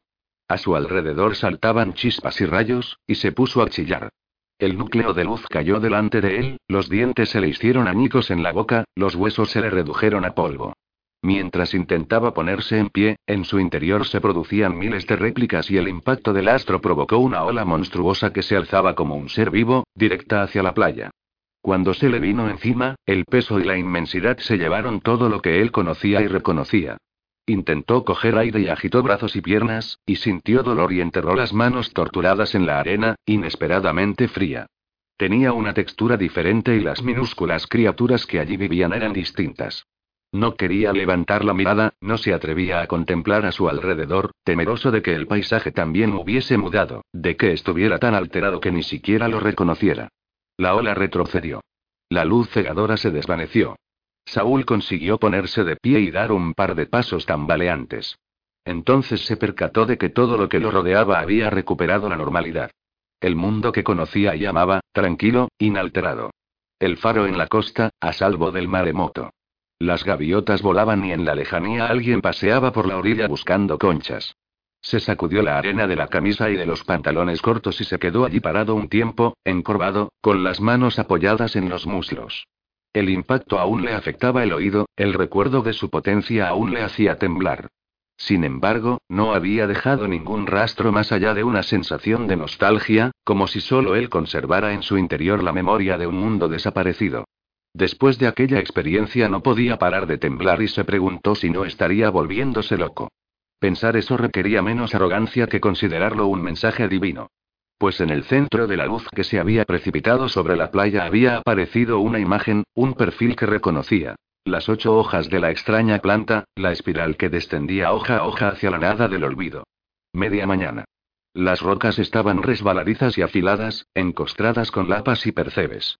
Los piojos de mar, criaturas ancestrales, recorrían las rocas en busca de cualquier cosa a su alcance, y las algas que allí se acumulaban, hebras finas y gruesas y a veces gelatinosas, desprendían un aroma penetrante y húmedo. Sentarse allí era un alivio, intentar recuperarse contemplando la poza que tenía a los pies mientras se le clavaba la roca en las posaderas. Intentando parar de temblar. Había tenido otras visiones, pero ninguna tan potente como aquella. Sentía una necesidad imperiosa de que apareciera Henry, de confesar todos sus síntomas a un hombre que, una vez se había delatado como apasionado y fantasioso cazafantasmas, recordaba casi con aprecio. Pero Saúl no había visto a Henry ni a Suzanne desde el incidente de la otra noche y tampoco sabía nada de la desconocida. A veces tenía la sensación de estar bajo vigilancia, pero seguramente no era más que el resultado de tomarle la palabra a Henry cuando dijo que iba a encontrar algo, fuera lo que fuese, pues eso implicaba que volvería al faro. Cuando la poza se enturbiaba con el paso de una nube que cambiaba los matices de la luz o cuando la brisa ondulaba la superficie, le resultaba frustrante.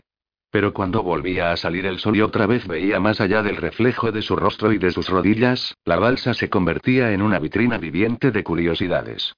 Él prefería caminar y observar a las aves, pero también comprendía la fascinación que provocan las pozas intermareales.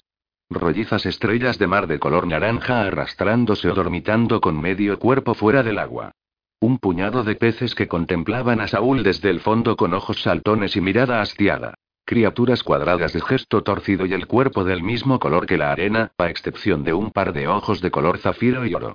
Un pequeño cangrejo rojo atravesaba sigilosamente el terreno hacia lo que debía de parecerle una enorme sima oscura abierta al abismo, hacia una interminable red de minúsculas cavernas de roca erosionada con los años. Si se quedaba mirando la reconfortante ajenidad de aquel microcosmos durante un rato, todo lo demás desaparecía, incluso la sombra de su reflejo. Allí lo encontró Gloria unos minutos más tarde. Saúl debía de saber que así sería, pues las rocas eran para ella lo que el faro para él. Se dejó caer a su lado como si fuera indestructible, y la pana que le cubría las piernas le impidió resbalar sobre la dura superficie. Más que estar sobre una roca, era como una extensión de ella, y el espacio que ocupaba obligó a Saúl a apartarse. La niña, que había cruzado las rocas a toda prisa, le dedicó una ja medio jadeante que significaba que le parecía bien el pasatiempo que había escogido, y él respondió con una sonrisa breve y un gesto de la cabeza. Se quedaron sentados un buen rato el uno al lado del otro, observando. Él había decidido que no podía contarle a Gloria lo que había visto, que desahogarse con ella no estaba bien. Con Charlie, quizás sí. El cangrejo removió entre la arena y el pez camuflado se arriesgó a cruzar la poza caminando con las finas aletas que parecían abanicos a medio abrir para refugiarse en la sombra que ofrecía un saliente en la roca. Una estrella de mar se sumergió a velocidad hipnóticamente lenta, fotograma a fotograma, hasta que solo quedaron al aire los extremos relucientes de dos de las puntas. Al final, Gloria preguntó, ¿Cómo es que estás aquí en lugar de trabajando en la caseta o en lo alto del faro? Hoy no tengo ganas. Imágenes de antiguos manuscritos iluminados, de cometas atravesando el cielo como un suspiro, de los libros que había en casa de su padre. La vibración y el retroceso de la playa cuando explotó bajo sus pies. Las extrañas criaturas de la arena. ¿Qué mensaje debía extraer de todo eso? Ya. A mí a veces no me apetece nada ir al cole, dijo ella. Pero por lo menos a ti te pagan. Eso es verdad. Y a ti no te van a pagar por ir a la escuela. Pues deberían, porque no veas lo que tengo que aguantar. Saúl se preguntó qué era lo que tenía que aguantar. Tal vez sí fuese tanto como ella decía. Ir a clase es importante, le advirtió, porque se sentía obligado a hacerlo, como si la madre estuviera detrás de ellos con los brazos en jarras. La niña se quedó pensando y le dio un codazo suave en las costillas, con la misma familiaridad que si fueran un par de amigos tomando cervezas en el bar. Le digo a mi madre que esto también es como el colegio, pero no cuela. Esto. Las pozas. El bosque. Los caminos. Todo esto. Es verdad que casi siempre estoy haciendo el idiota, pero también aprendo cosas. Saúl se imaginaba la conversación. Aquí nadie te va a dar notas, arguyó, pensando que tal vez no fuese tan mala idea. Aunque supongo que los osos sí te la pondrían, y muy buena, por cuidar de ellos. Ella se echó hacia atrás para verlo un poco mejor, como si estuviera reconsiderando su opinión de él. Menuda idiotez. ¿Estás bien? Sí, toda la conversación es de idiotas. ¿Todavía te sientes diferente? ¿Qué? No. No, Gloria, estoy bien. Después de eso se quedaron un poco más mirando los peces.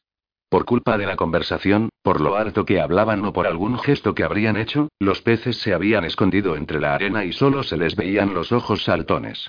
He aprendido cosas del faro, dijo Gloria, y Saúl, que estaba enfrascado en sus pensamientos, le volvió a prestar atención. ¿Sí? ¿A ponerte bien recta y proyectar una luz al mar desde la cabeza? Ella se echó a reír, concediéndole demasiado mérito por algo que él había dicho no sin ironía. No. Esto es lo que he aprendido. Calla y te lo cuento. El faro me ha enseñado a esforzarme, a tener el cuarto recogido, a ser sincera y amable con la gente. Se miró los pies, reflexionando.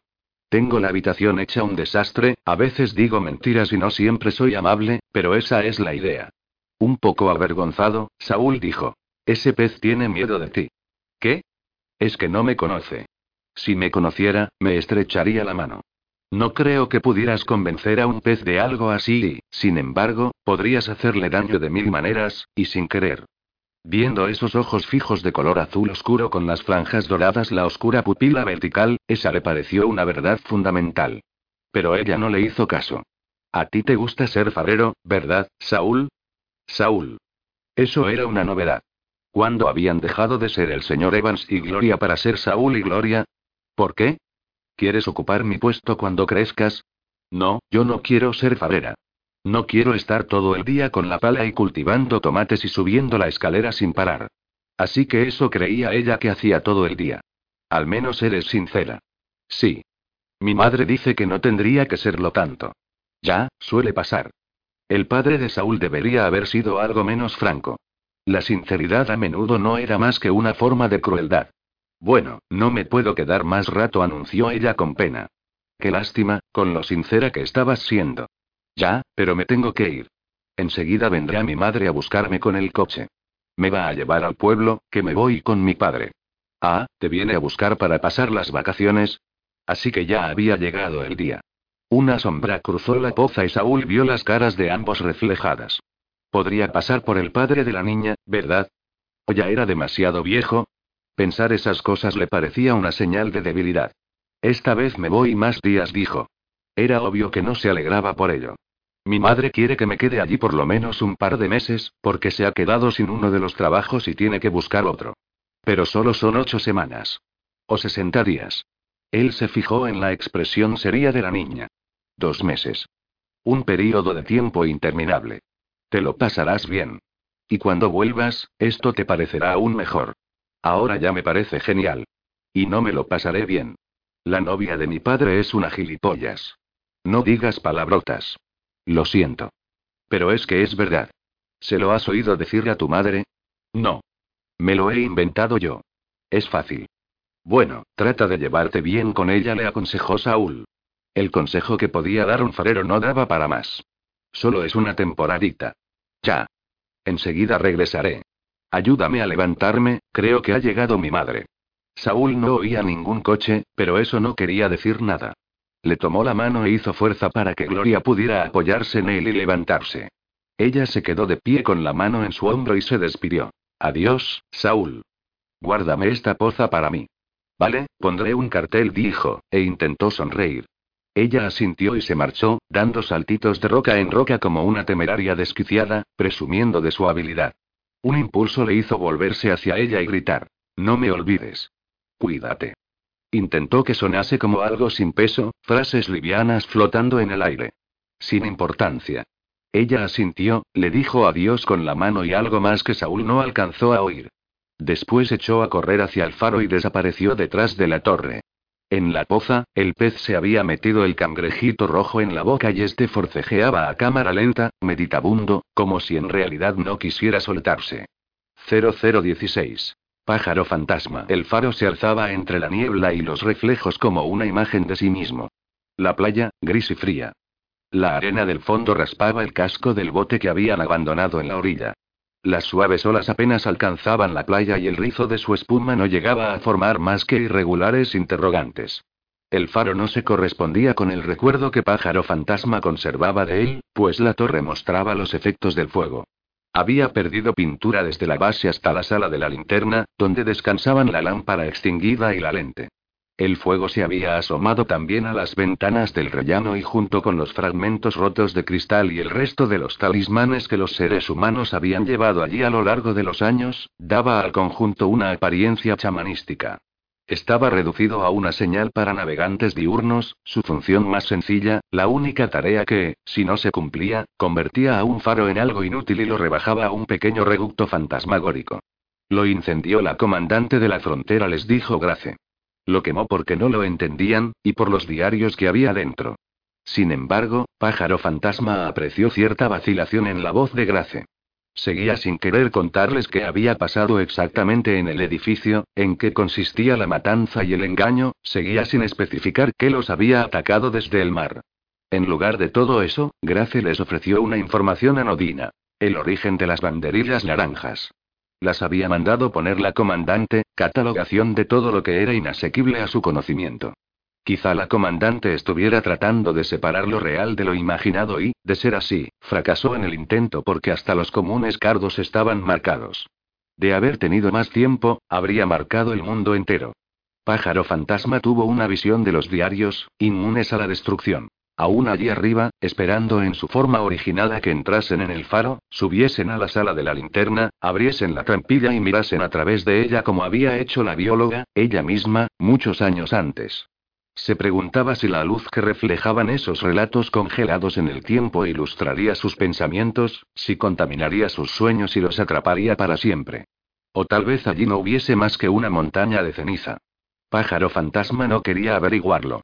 Ya era media tarde. Habían partido desde la isla por la mañana en una barca más grande que Grace tenía escondida y que no se veía desde el muelle. La bióloga no había vuelto a aparecer, aunque Control había estado escudriñando las aguas con ansiedad nerviosa. Pájaro Fantasma habría percibido su presencia mucho antes de que estuvieran en peligro.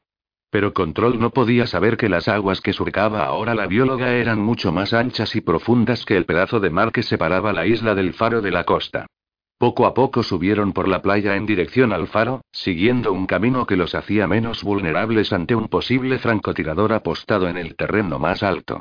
Grace estaba convencida de que todos habían muerto o se habían marchado de allí hacía mucho tiempo, pero siempre cabía la posibilidad de que hubiera alguien. Desde el mar no los sorprendió nada, ningún ser fantasmagórico ni de ninguna otra clase. Del mar salieron cosas. Como la bióloga, pero menos bondadosas. Desde un extremo de las dunas llegaron sin incidentes hasta la llanura del faro y se entretuvieron en la explanada, un campo lleno de maleza y plantas salvajes donde antes había césped. Allí crecían órtigas y zarzamoras. Para ellos era un matorral espinoso, pero para los gorriones y chochines que entraban y salían de él como flechas vivientes era un refugio natural donde su alegre canto contrastaba con la luz apagada del día. No faltaban los cardos, cuyas flores recordaron a pájaro fantasma a un micrófono de la naturaleza, como si aquellas cúpulas con pinchos existieran para captar y transmitir el sonido en lugar de para diseminar semillas. El hueco de la puerta rota bostezaba y los llamaba con su oscuridad, mientras que el cielo gris, la forma en que de vez en cuando relucía o parecía temblar, ponía a control especialmente nervioso. No podía estarse quieto y tampoco quería que pájaro fantasma y Grace lo estuvieran.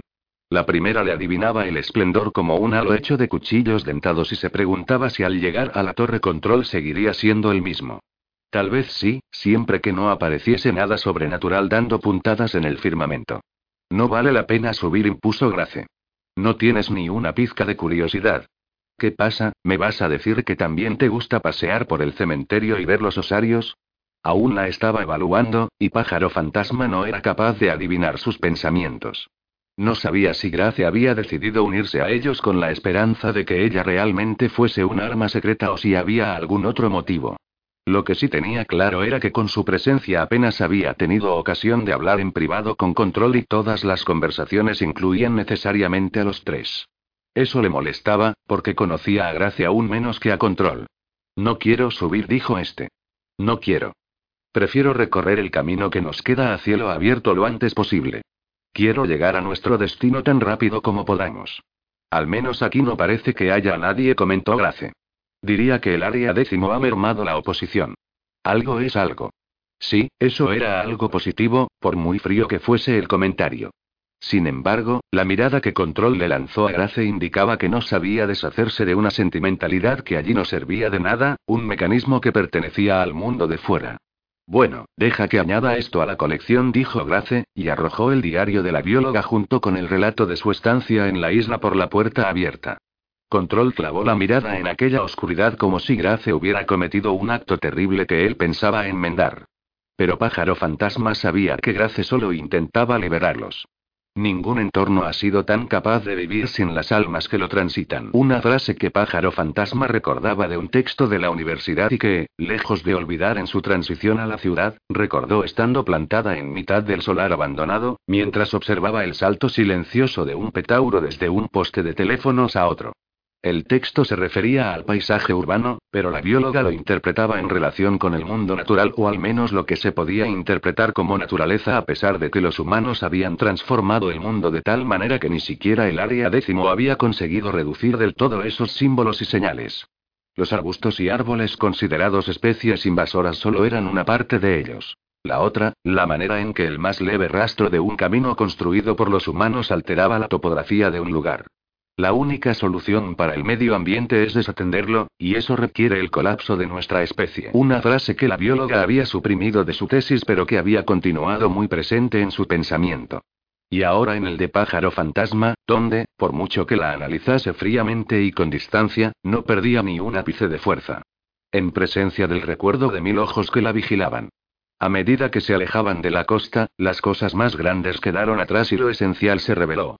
La silueta oscura de un gavilán volando bajo sobre el agua, la delicada fractura en la superficie donde nadaba una víbora acuática, las extrañamente agradables matas de hierba larga que brotaban del suelo como mechones de pelo. El silencio la satisfacía, pero a Grace y a Control no tanto. Echo de menos ducharme con agua caliente, confesó él. Echo de menos que no me pique todo el cuerpo. Hierve agua, repuso Grace, como si esa fuera la solución para ambos problemas. Como si las cosas que añoraba fuesen meros deseos y él tuviese la obligación de dedicar sus pensamientos a cuestiones más elevadas. No es lo mismo. Yo echo de menos subir al tejado de Southern Reach y contemplar el bosque, dijo Grace. ¿Eso hacíais? ¿Cómo accedíais al tejado? El conserje nos dejaba subir. A la directora y a mí. Allí arriba hacíamos planes. Pájaro fantasma se dio cuenta de que hablaba con un nudo en la garganta y pensó en una conexión invisible. ¿Qué añoraba ella? En realidad apenas había tenido tiempo de añorar nada. Y la conversación de sus compañeros existía tan al margen de ella que volvió a pensar en qué haría cuando se encontrase con el reptador. ¿Y si ella era una célula durmiente mucho más antigua que Southern Reach y que la propia área décimo? ¿Y a quién debía ser fiel? ¿A la antigua directora o a la niña que jugaba en las negras rocas del faro? ¿A qué amo y señor servía el farero? Para pájaro fantasma hubiese sido más fácil identificar a cada una de las personas de la ecuación con una única cosa, pero ninguno de ellos era tan simple. Tal vez la reacción final de la bióloga fuese la única que importaba y su carta simplemente una forma de acallar las expectativas, una concesión a las expectativas y a la reacción que cualquier ser humano estaba programado para tener. Un último aplazamiento antes de encarnar la respuesta correcta. Era posible que se hubiesen acumulado tantos diarios en el faro porque, hasta cierto punto y con el paso del tiempo, la mayoría acabó por reconocer lo inútil del lenguaje. No solo en el área décimo, sino en contraposición con el valor del momento vivido, con el instante del contacto, de la conexión. La imprecisión de las palabras era siempre una decepción, una expresión inadecuada de lo finito y lo infinito. Al tiempo que el reptador escribía su terrible mensaje. Cuando aún estaban en la isla había surgido una última pregunta sin respuesta cuya importancia pesaba sobre cada uno de ellos de formas diferentes. Si estaban atravesando un paisaje trasplantado desde un lugar remoto, entonces ¿qué comprendían aquellas coordenadas en la verdadera área décimo, en la Tierra? Fue Grace la primera en hablar de ello y era obvio que llevaba tiempo, tal vez incluso años, dándole vueltas a la idea, obsesionada y frustrada por ella. Nosotros le había respondido Control, distante, hablando desde la lejanía con la mirada perdida. Somos nosotros. Allí es donde estamos. Pero no era estúpido y debía de saber que Grace tenía razón. Si entras por la puerta llegas al área décimo, dijo Grace. Si atraviesas la frontera invisible, vas al otro lugar. Sea cual sea. El tono de Grace no admitía dudas y dejaba claro que no le importaba si la creían o no. Manifestaba una indiferencia esencial a las suspicacias, como si el área décimo la hubiera desgastado. Un pragmatismo que indicaba que sabía que las conclusiones a las que había llegado no iban a ser del agrado de nadie. Pero Pájaro Fantasma sabía lo que había visto en el corredor que llevaba al área décimo, los escombros y desechos, los cadáveres, y se preguntó si todo eso podría ser real en lugar de producto de su mente. Sintió curiosidad por saber qué podría haber salido de la puerta de seis metros de altura que le había descrito Control y que ya no existía. ¿Qué más podía salir por ahí? Y pensó, nada. Porque si algo fuese a emerger de ella, ya habría ocurrido mucho tiempo antes. El agua de las marismas era de un azul tan intenso y perfecto que, con aquella luz incierta, el reflejo de los matorrales y arbustos parecía tan real como sus homólogos enraizados. Entre todo aquel limo y raíces, las botas cubiertas de barro seco iban desenterrando un olor como el de la paja seca. De vez en cuando, Control tenía que apoyarse en pájaro fantasma para no perder el equilibrio, y más de una vez estuvo a punto de derribarla. De alguna parte les llegó de pronto un olor a quemado, y algo que los demás no alcanzaron a ver se hilvanaba en el cielo nublado. Pájaro fantasma no se sorprendió. 0017. La directora. Un día de primavera en Southern Reach te estás tomando un descanso, recorriendo las baldosas del patio mientras le das vueltas a un problema, y de pronto reparas en algo extraño junto al pantano. A la orilla del agua negra hay una figura en cuclillas y con la cabeza gacha. Las manos, que no le ves, ocupadas con una misteriosa tarea. Tu primer impulso es llamar a seguridad, pero entonces reconoces esa delgadez, esa mata de pelo negro. Es Whitby con su americana marrón, los pantalones de pinza azul marino y los zapatos de vestir. Whitby jugando en el barro. Te parece que está lavando algo, pero no estás segura de si es eso o lo está estrangulando. Incluso desde la distancia la concentración que muestra se corresponde con una tarea que requiere precisión de relojero. El instinto te dicta que no hagas ruido, que camines poco a poco y esquivando ramas caídas y hojas secas. Whitby ya se ha llevado suficientes sustos en el pasado, a manos del pasado, y quieres que tu presencia se revele por fases. Sin embargo, cuando estás a medio camino, se vuelve hacia ti el tiempo suficiente para que tú sepas que te ha visto y retoma lo que estaba haciendo. A partir de ahí caminas más deprisa. Los árboles, tan meditabundos como siempre, parecen monjes encorvados con largas barbas de musgo o, como Grace los llama con algo menos de respeto, una fila de viejos drogaditos hechos polvo. En el agua no se mueve nada más que las suaves y pacientes ondas que levanta Whitby. Cuando te acercas y te inclinas por encima de su hombro, la trémula luz gris las ayuda a distorsionarte el reflejo a medida que van creciendo. Whitby está lavando un pequeño ratón común. Lo sostiene con cuidado y firmeza entre el pulgar y el índice de la mano izquierda. Tiene la cabeza y las patas delanteras rodeadas por esa pinza mullida, y el pálido vientre, las patas traseras y la cola, sobre la palma.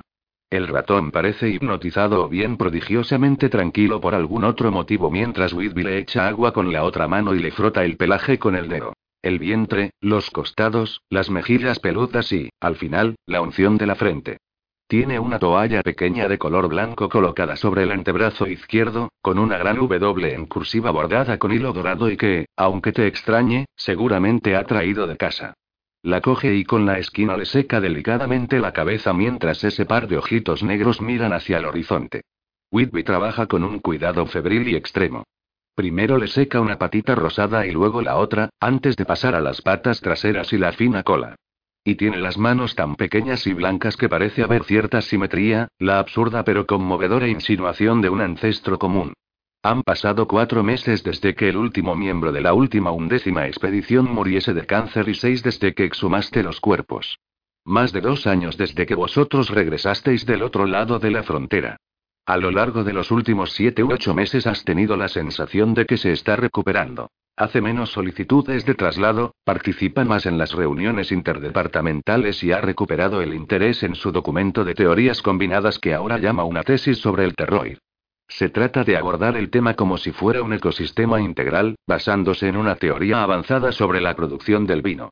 El nivel de cumplimiento de sus deberes no indica nada más allá de su excentricidad habitual, cosa que hasta Cheney ha admitido a regañadientes, y ya no te molesta que éste lo utilice tan a menudo contra ti. Las razones no te importan, siempre y cuando ayude a Whitby a integrarse. ¿Qué tienes ahí, Whitby?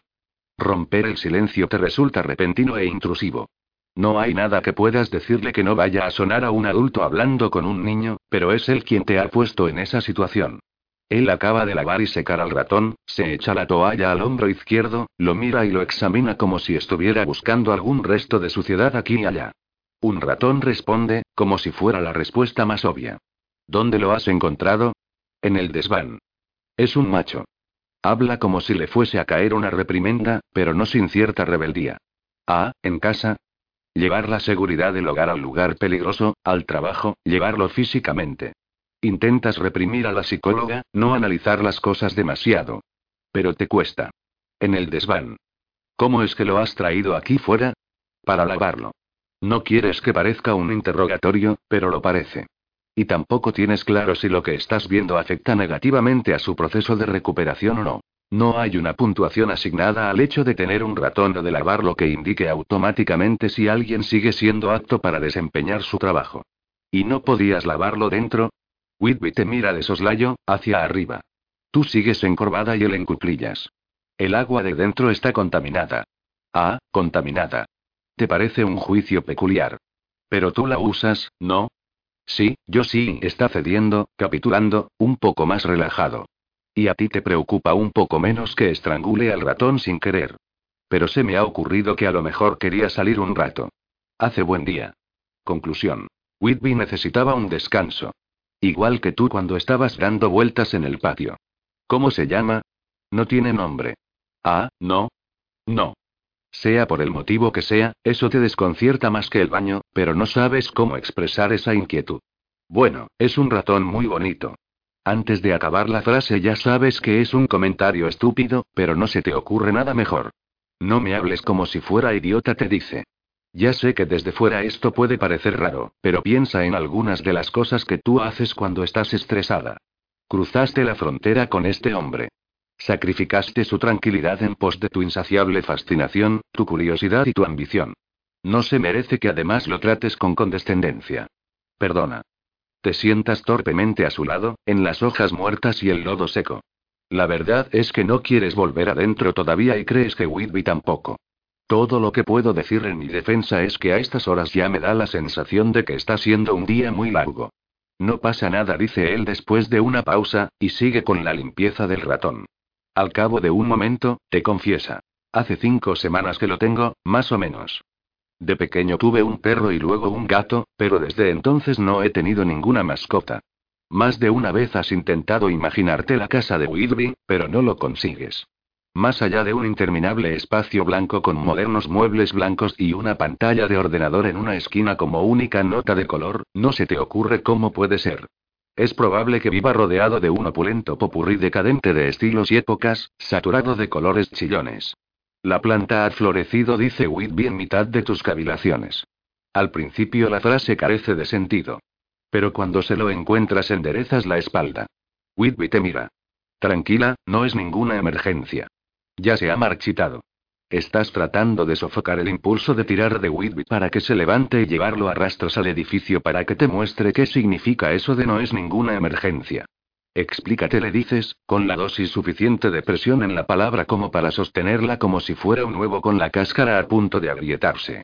Sé más específico. Fue por la noche. Anoche te cuenta. Ya se había ido todo el mundo. A veces me quedo trabajando hasta muy tarde y me gusta ir a la catedral. Aparta la mirada y luego sigue como si le hubieras preguntado algo. Me gusta estar allí. Me calma. ¿Y? Y anoche fui y se me ocurrió echar un vistazo a la planta, dice con una tranquilidad enervante, como si echarle un vistazo fuera un hábito. Y tenía una flor. Había florecido. Pero ya ha desaparecido. Fue muy rápido.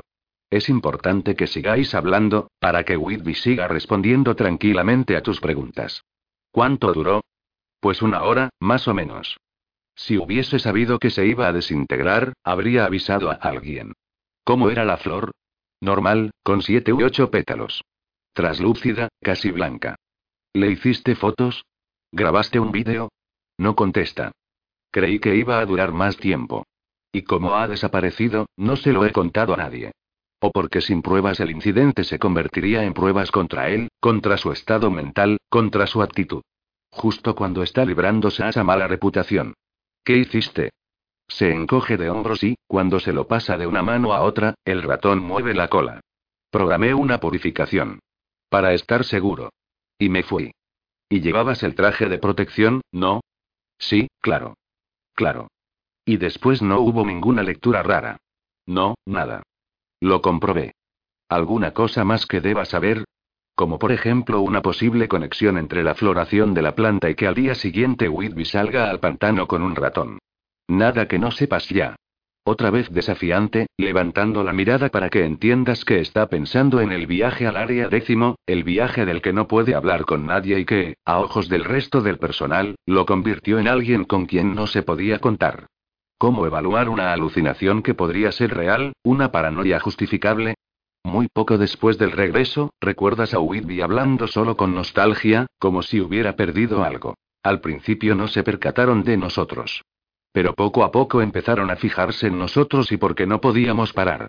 Te levantas, lo miras y dices, hazme un informe más extenso sobre la planta, únicamente para mí. Y no puedes seguir trayendo un ratón al trabajo, Whitby. Los de seguridad te lo pillarán tarde o temprano. Llévatelo a casa. Los dos se vuelven hacia ti y la mirada de Whitby te resulta más difícil de interpretar que la del ratón, que solo quiere soltarse y largarse tranquilamente. Lo guardaré en el desván. Buena idea. Una vez dentro vas a la catedral de muestras y te pones un traje de purificación para no contaminar el entorno, o viceversa. Buscas la planta, que tiene una etiqueta falsa que la identifica como perteneciente a la primera octava expedición. La examinas, examinas el área circundante y el suelo buscando cualquier indicio de una flor marchita. Pero no encuentras nada, solo algún tipo de residuo que según los análisis es resina de pino, de otra muestra anterior. Cuando ves los resultados estás en el despacho y te preguntas si es posible que la planta floreciese solo en la imaginación de Whitby y qué podría significar eso. Te quedas cavilando un buen rato, hasta que al final tus reflexiones acaban enterradas entre circulares y actas de reuniones y llamadas telefónicas y un millón de emergencias sin importancia. Crees que tal vez deberías averiguar si llevó el ratón a la catedral. Es posible que sí. Pero lo que haces es poner la planta inmortal bajo vigilancia constante, a pesar de que tanto Grace como Cheney te dan la lata por ello. Whitby necesita un compañero. Whitby necesita a alguien que no lo juzgue ni lo interrogue, algo o alguien que dependa de él. Y mientras deje a la criatura en casa, en el desván, no piensas hablarle a Manás a violación, porque para entonces ya te has dado cuenta de que de igual modo que Lowry está atado a ti, tú estás encadenada a Whitby.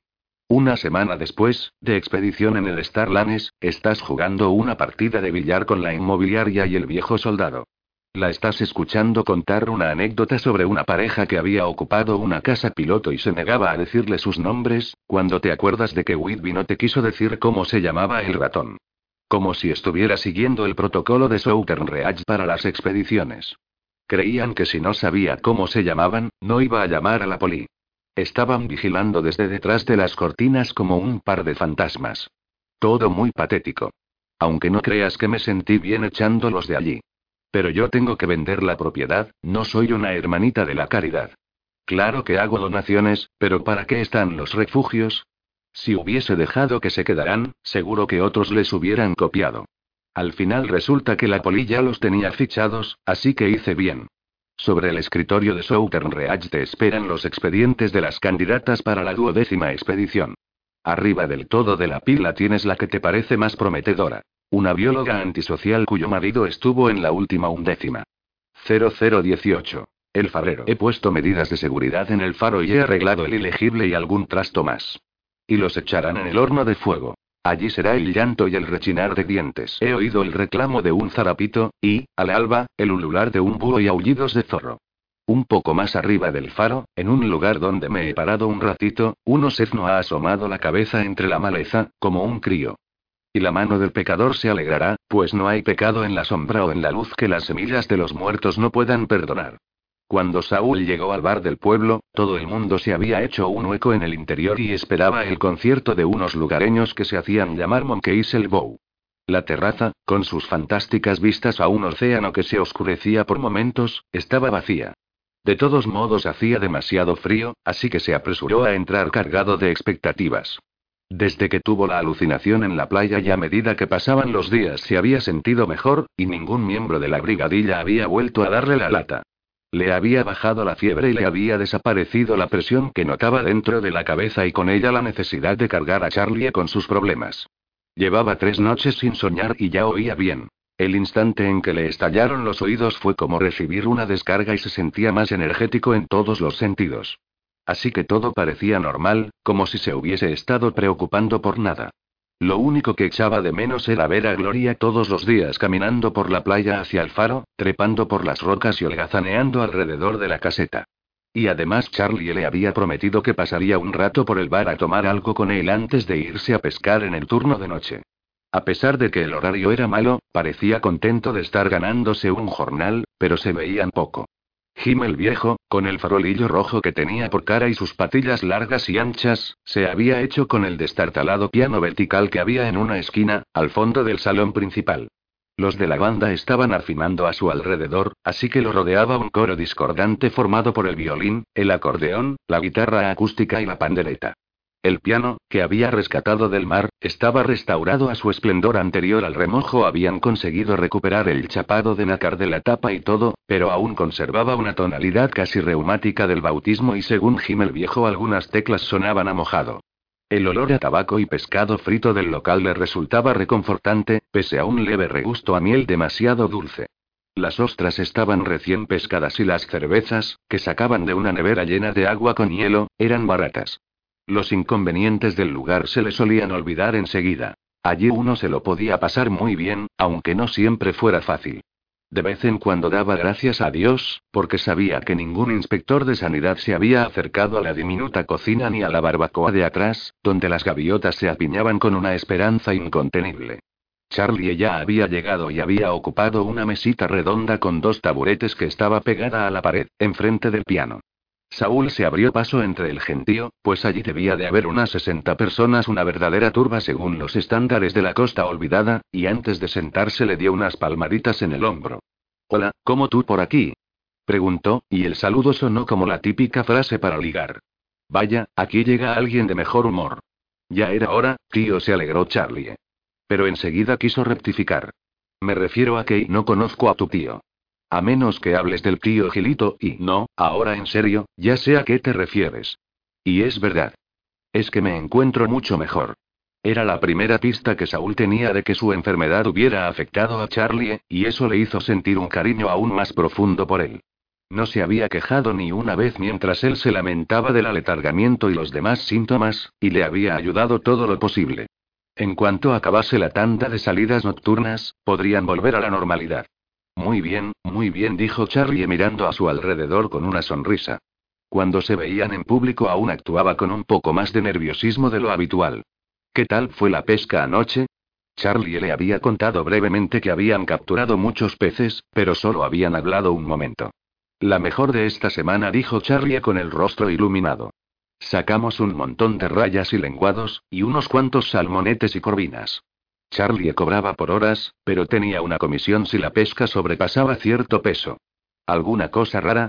Saúl siempre le hacía esa pregunta porque le gustaba que le hablase de las extrañas criaturas marinas. Pero últimamente, pensando en lo que había dicho Henry, la respuesta le interesaba especialmente. Un par, nada más. Las tiramos por la borda porque eran unos bichos feísimos. Un pez muy raro y una especie de urocordado que parecía estar escupiendo sangre. No me extraña que los tiraseis. La verdad es que tienes mejor aspecto. ¿Todo en calma en el faro? Esa era la manera que Charlie tenía de decir. Cuéntame a qué te referías por teléfono cuando has dicho no te creas que aquí me estoy divirtiendo mucho. Saúl estaba a punto de lanzarse a contarle la historia de su última confrontación con Henry y la brigadilla, cuando de pronto el piano dejó de sonar y Jim el viejo se levantó a presentar a la banda a pesar de que ya los conocía todo el mundo. Eran Sadie Dawkins, Betsy Pepine y el antiguo ayudante ocasional del faro, Brad. Todos trabajaban en el bar de vez en cuando. Trudy, la madre de Gloria, estaba con la pandereta, porque siempre la tocaba un artista invitado. Tarde o temprano le llegaría el turno a él. Monkey Selbow empezó un poco a trompicones con una canción triste y densa. La letra hablaba de un tesoro en el mar y de dos amantes malhadados y de un trágico acantilado con vistas a una cala secreta. Nada nuevo, pero más que ser una saloma, estaba influenciada por lo que Charlie llamaba hippies de playa, que habían popularizado un folk pop muy tranquilo y fácil de escuchar. Saúl disfrutaba de ese tipo de música en directo, a pesar de que Brad tenía tendencia a tocar con bastante afectación. Pero Charlie miraba el vaso de cerveza con el ceño fruncido y el gesto un poco torcido, y cuando nadie los veía, le entornó los ojos. Saúl le dijo que no con la cabeza, fingiendo un reproche. No es que fuesen gran cosa, pero ponerse delante del público requería agallas. Él mismo solía vomitar antes de los sermones, cosa que bien pensada tal vez fuera una señal del Señor. Los peores días, Saúl había tenido que hacer flexiones y dar saltos para sudar el pánico escénico. Charlie se inclinó hacia él y Saúl hizo lo mismo. ¿Te acuerdas del fuego que hubo en la isla? Le susurró al oído. Sí. Ese día un amigo estaba pescando en la zona y dice que vio hogueras. Gente quemando papeles durante horas, tal como tú dijiste. Pero que, cuando volvió, habían cargado un montón de cajas en unas lanchas. ¿Quieres saber hacia dónde fueron? ¿Hacia mar abierto? No. Hacia el oeste, siguiendo la costa. Vaya, vaya y lo único que había hacia el oeste de Failure Island, además de ensenadas infestadas de mosquitos, eran un par de pueblos pequeños y la base militar. Saúl se recostó sin apartar la vista de Charlie y este asintió como queriendo decirte lo advertí, aunque Saúl no sabía cómo interpretar el gesto. Te advertí que eran muy raros. Te advertí que no tramaban nada bueno. La segunda canción sonaba a un folk más tradicional, lenta y profunda, avalada por uno o dos siglos de interpretaciones anteriores. La tercera, otro tema propio, era alegre y divertida, aunque bastante tonta, e iba sobre un cangrejo que pierde la concha y viaja por todas partes en su busca. Algunas parejas salieron a bailar. Siendo pastor nunca había creído preciso prohibir el baile ni otras clases de placeres terrenales, pero tampoco había aprendido a disfrutar de ellos y por eso el baile era su fantasía secreta. Algo que le gustaría hacer, pero a lo que ya había llegado demasiado tarde. Además estaba seguro de que Charlie no querría bailar, ni siquiera a solas. Durante un breve descanso entre canciones, Sadie se acercó a saludarlos. En verano trabajaba en un bar en Edley y siempre tenía alguna historia graciosa que contar sobre los clientes, que en su mayoría llegaban del paseo del río borrachos como una cuba. Trudy también acudió y estuvo hablando con ellos un ratito, aunque no de Gloria directamente. Más bien de su padre, y así Saúl se enteró de que habían llegado bien a casa y se quedó más tranquilo. Después de eso no hicieron mucho más que escuchar la música y aprovechar los momentos entre canciones para hablar o ir a por otra cerveza. Recorriendo la sala con la mirada buscando conocidos, gente a quien saludar con un gesto de la cabeza y así reconocer cierto vínculo, Saúl llevaba un rato sintiéndose no como el observador sino como el observado. Lo atribuyó a algún síntoma de esa enfermedad que no tenía o que quizás se le estuviera pegando la timidez de su compañero.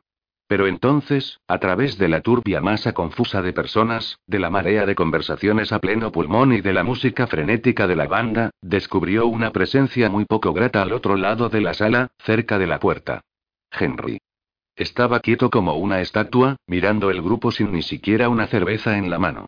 Llevaba la misma ridícula camisa de seda y los pantalones de pinza con la raya perfectamente planchada que le hacían parecer tan pretencioso.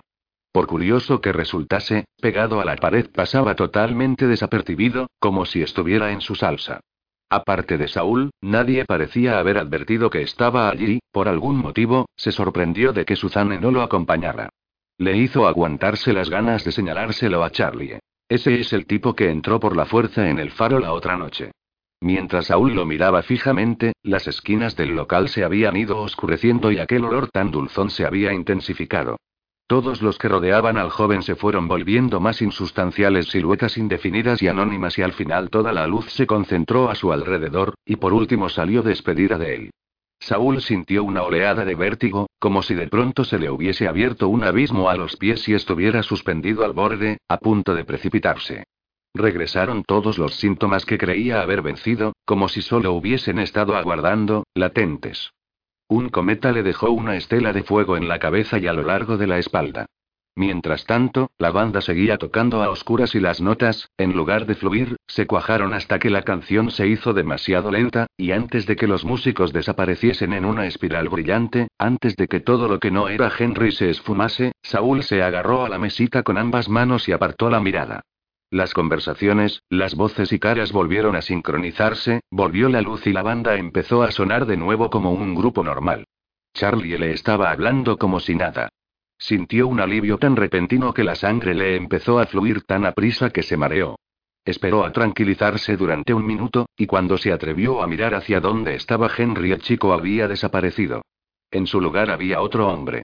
Aunque Saúl no lo reconocía, este le saludó levantando la cerveza con una mirada incómoda y se dio cuenta de que lo había estado mirando demasiado rato. ¿Me has oído? preguntó Charlie lo suficientemente alto como para que le oyera por encima de la música. ¿Estás bien? Tendió la mano y le tocó la muñeca, que significaba que estaba intranquilo y que él se estaba comportando de forma extraña. Saúl sonrió y asintió.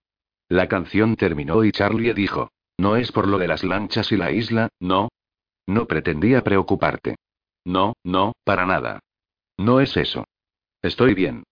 Conmovido, porque era el tipo de cosa que podría haber alarmado en secreto a su compañero si se intercambiaran los papeles. Y si te encontrases mal otra vez, me lo dirías, ¿verdad? Sí, claro. No era del todo cierto, pero todavía estaba procesando lo que acababa de experimentar. De pronto se puso serio, como si acabase de tener una premonición. Charlie, me da rabia tener que decirlo, pero deberías irte ya o llegarás tarde. Lejos de tomárselo mal, Charlie ya se estaba levantando porque la música no le gustaba. Entonces nos vemos mañana, dijo Charlie. Le guiñó el ojo y le lanzó una larga mirada que tenía poco de inocente. En ese instante, Charlie estaba poniéndose la chaqueta y estaba tan guapo que Saúl se levantó y lo estrechó entre sus brazos antes de que pudiera marcharse. El peso de su cuerpo contra el pecho. La sensación de la barba de dos días que tanto le gustaba. La sorpresa fresca del bálsamo labial de Charlie en su mejilla. Lo abrazó un momento más de la cuenta, intentando preservar el conjunto como antídoto contra todo lo que acababa de ocurrir. Y en un abrir y cerrar de ojos Charlie se había ido, había salido a la oscuridad de la noche, de camino al barco. 0019. Control. La noche estaba repleta de conejos surcando el cielo en lugar de las estrellas y la luna, y Control, en alguna parte enfebrecida de su mente, la que se resistía al inquisitivo esplendor, sabía que eso no era normal. Eran conejos blancos o revolucionados borrones negros que él percibía en negativo y le dificultaban la visión. Porque no quería ver lo que tenía delante porque la bióloga había desencadenado algo en su interior, y desde entonces revisitaba el arte fantasmagórico que Whitby había pintado en un cuarto extraño de Southern Reach y contemplaba la teoría de que desaparecer en el interior de la frontera implicaba entrar en una especie de purgatorio donde te esperaba todo lo perdido y olvidado. Todos los conejos que dirigieron contra la barrera invisible, hasta el último destructor embarrancado y todos los camiones averiados de la noche que se creó el área décimo. Todos los desaparecidos en combate durante las expediciones. La mera idea era un abismo de aniquilación. Pero no podía olvidar la luz que florecía al fondo de la torre, por debajo del reptador. La bióloga la había descrito en su diario. ¿A dónde conducía esa luz? De entre todos aquellos pedazos intentaba identificar la elección más razonable, más honrosa. Una elección que su padre considerase correcta, porque ya no se paraba a pensar mucho en su madre ni en sus opiniones. A lo mejor yo solamente quería que me dejasen tranquilo permanecer en la casita de la colina, en Edley, con Chori el gato y el sonido de los murciélagos al anochecer. Cerca de donde había crecido, y ahora tan lejos. No habría servido de nada, Grace.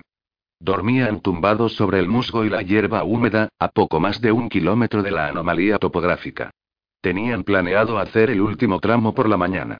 Disculpa, ¿que no habría servido de nada? Contacto, casi amabilidad.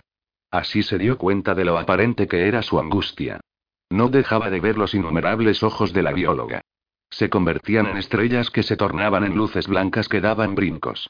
Y estas, en un tablero de ajedrez con las piezas colocadas para siempre en la última jugada de su padre. La de control, suspendida en el futuro. Si me lo hubieras contado todo. Cuando estábamos en Southern Reach. Es cierto, no habría cambiado nada. Pájaro fantasma dormía a su lado y eso también le ayudaba a ver cómo estaba empeorando.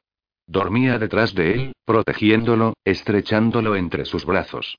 Allí estaba seguro, a salvo, y la quería aún más por permitirle eso cuando tenía menos motivos que nunca para hacerlo. O tal vez ninguno. La noche era oscura y fría, y los márgenes estaban habitados por criaturas que los observaban, siluetas oscuras que permanecían inmóviles y en silencio. Pero a control no le molestaban. Ahora recordaba con mayor claridad cosas que su padre le había dicho, y suponía que eran cosas que habían ocurrido de verdad. Su padre le decía, si no sabes cuál es tu pasión, eso te confunde la cabeza, no el corazón. En un arrebato de franqueza después de fracasar en una misión y no ser capaz de hablarlo con su padre de forma directa, solo a través de acertijos, sin poder contarle la verdad. A veces tienes que saber cuándo abandonar algo e intentar otra cosa, por el bien de los demás. Qué concepto tan frío. Otra cosa. ¿Y allí, cuál era su otra cosa? ¿Cuál era su pasión? No conocía la respuesta a esa pregunta, lo único que sabía era que la sensación de las agujas de pino en las mejillas y el olor ahumado y somnoliento de la tierra lo reconfortaban. Llegó la mañana y se quedó acurrucado en brazos de pájaro fantasma hasta que ella se despertó y se separó de él con un gesto que le pareció inapelable. Entre los juncos, en el horizonte de la marisma interminable y del lodo, percibió indicios de fuego, un crepitar y una especie de sonaja que tanto podían ser disparos como el recuerdo distante de un conflicto pasado que se repetía en su cabeza. Sin embargo, la garceta azul siguió acechando a los renacuajos y pececitos del estuario. El buitre negro planeaba en las alturas aprovechando las corrientes termales.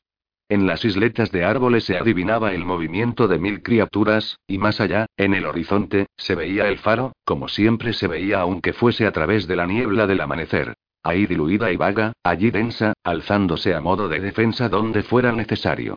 Una prueba y una bendición en mitad de aquel paisaje. Que Control apreciase todo eso era un regalo de pájaro fantasma, como si ella se lo hubiera transmitido a través del contacto. Pero el mundo menos natural se inmiscuía, como de costumbre, como siempre que existía una voluntad y un propósito.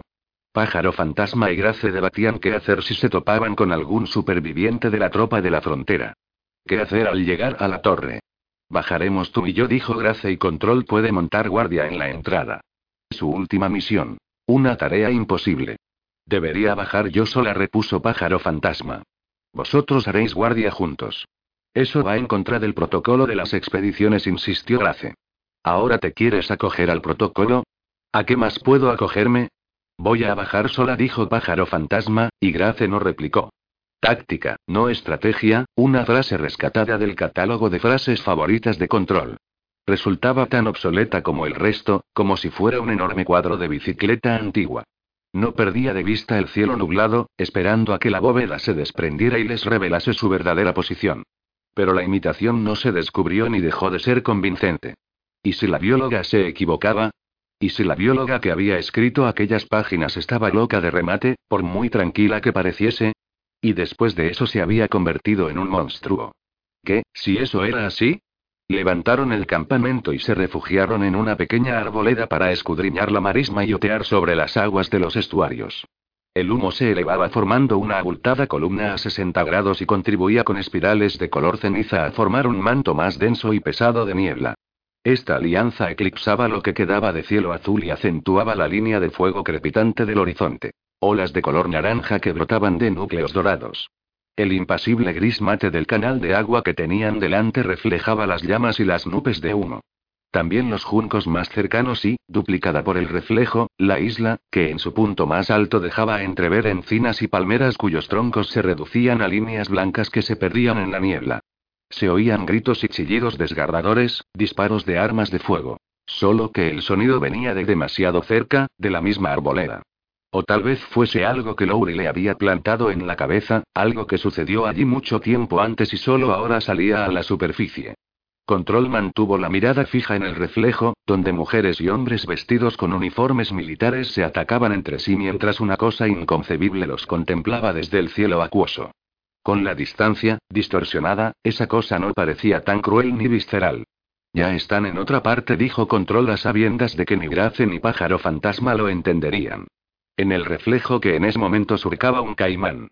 Entre los árboles, ajeno a todo, volaba un carpintero dorado.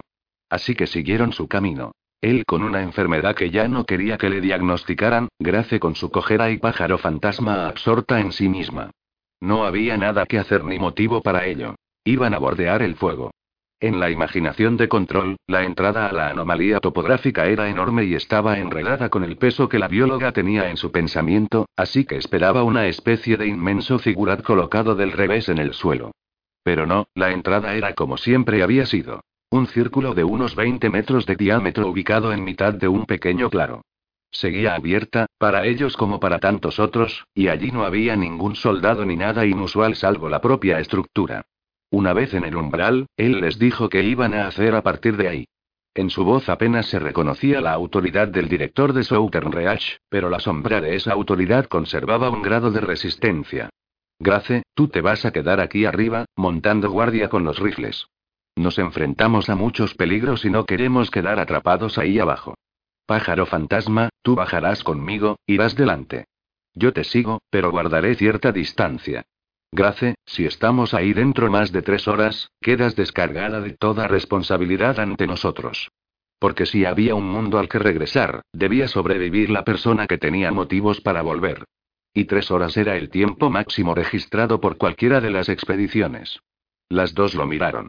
Hasta el punto que creyó que iban a objetar, a pasar por alto sus órdenes. Y entonces él estaría perdido, solo en el exterior de la torre.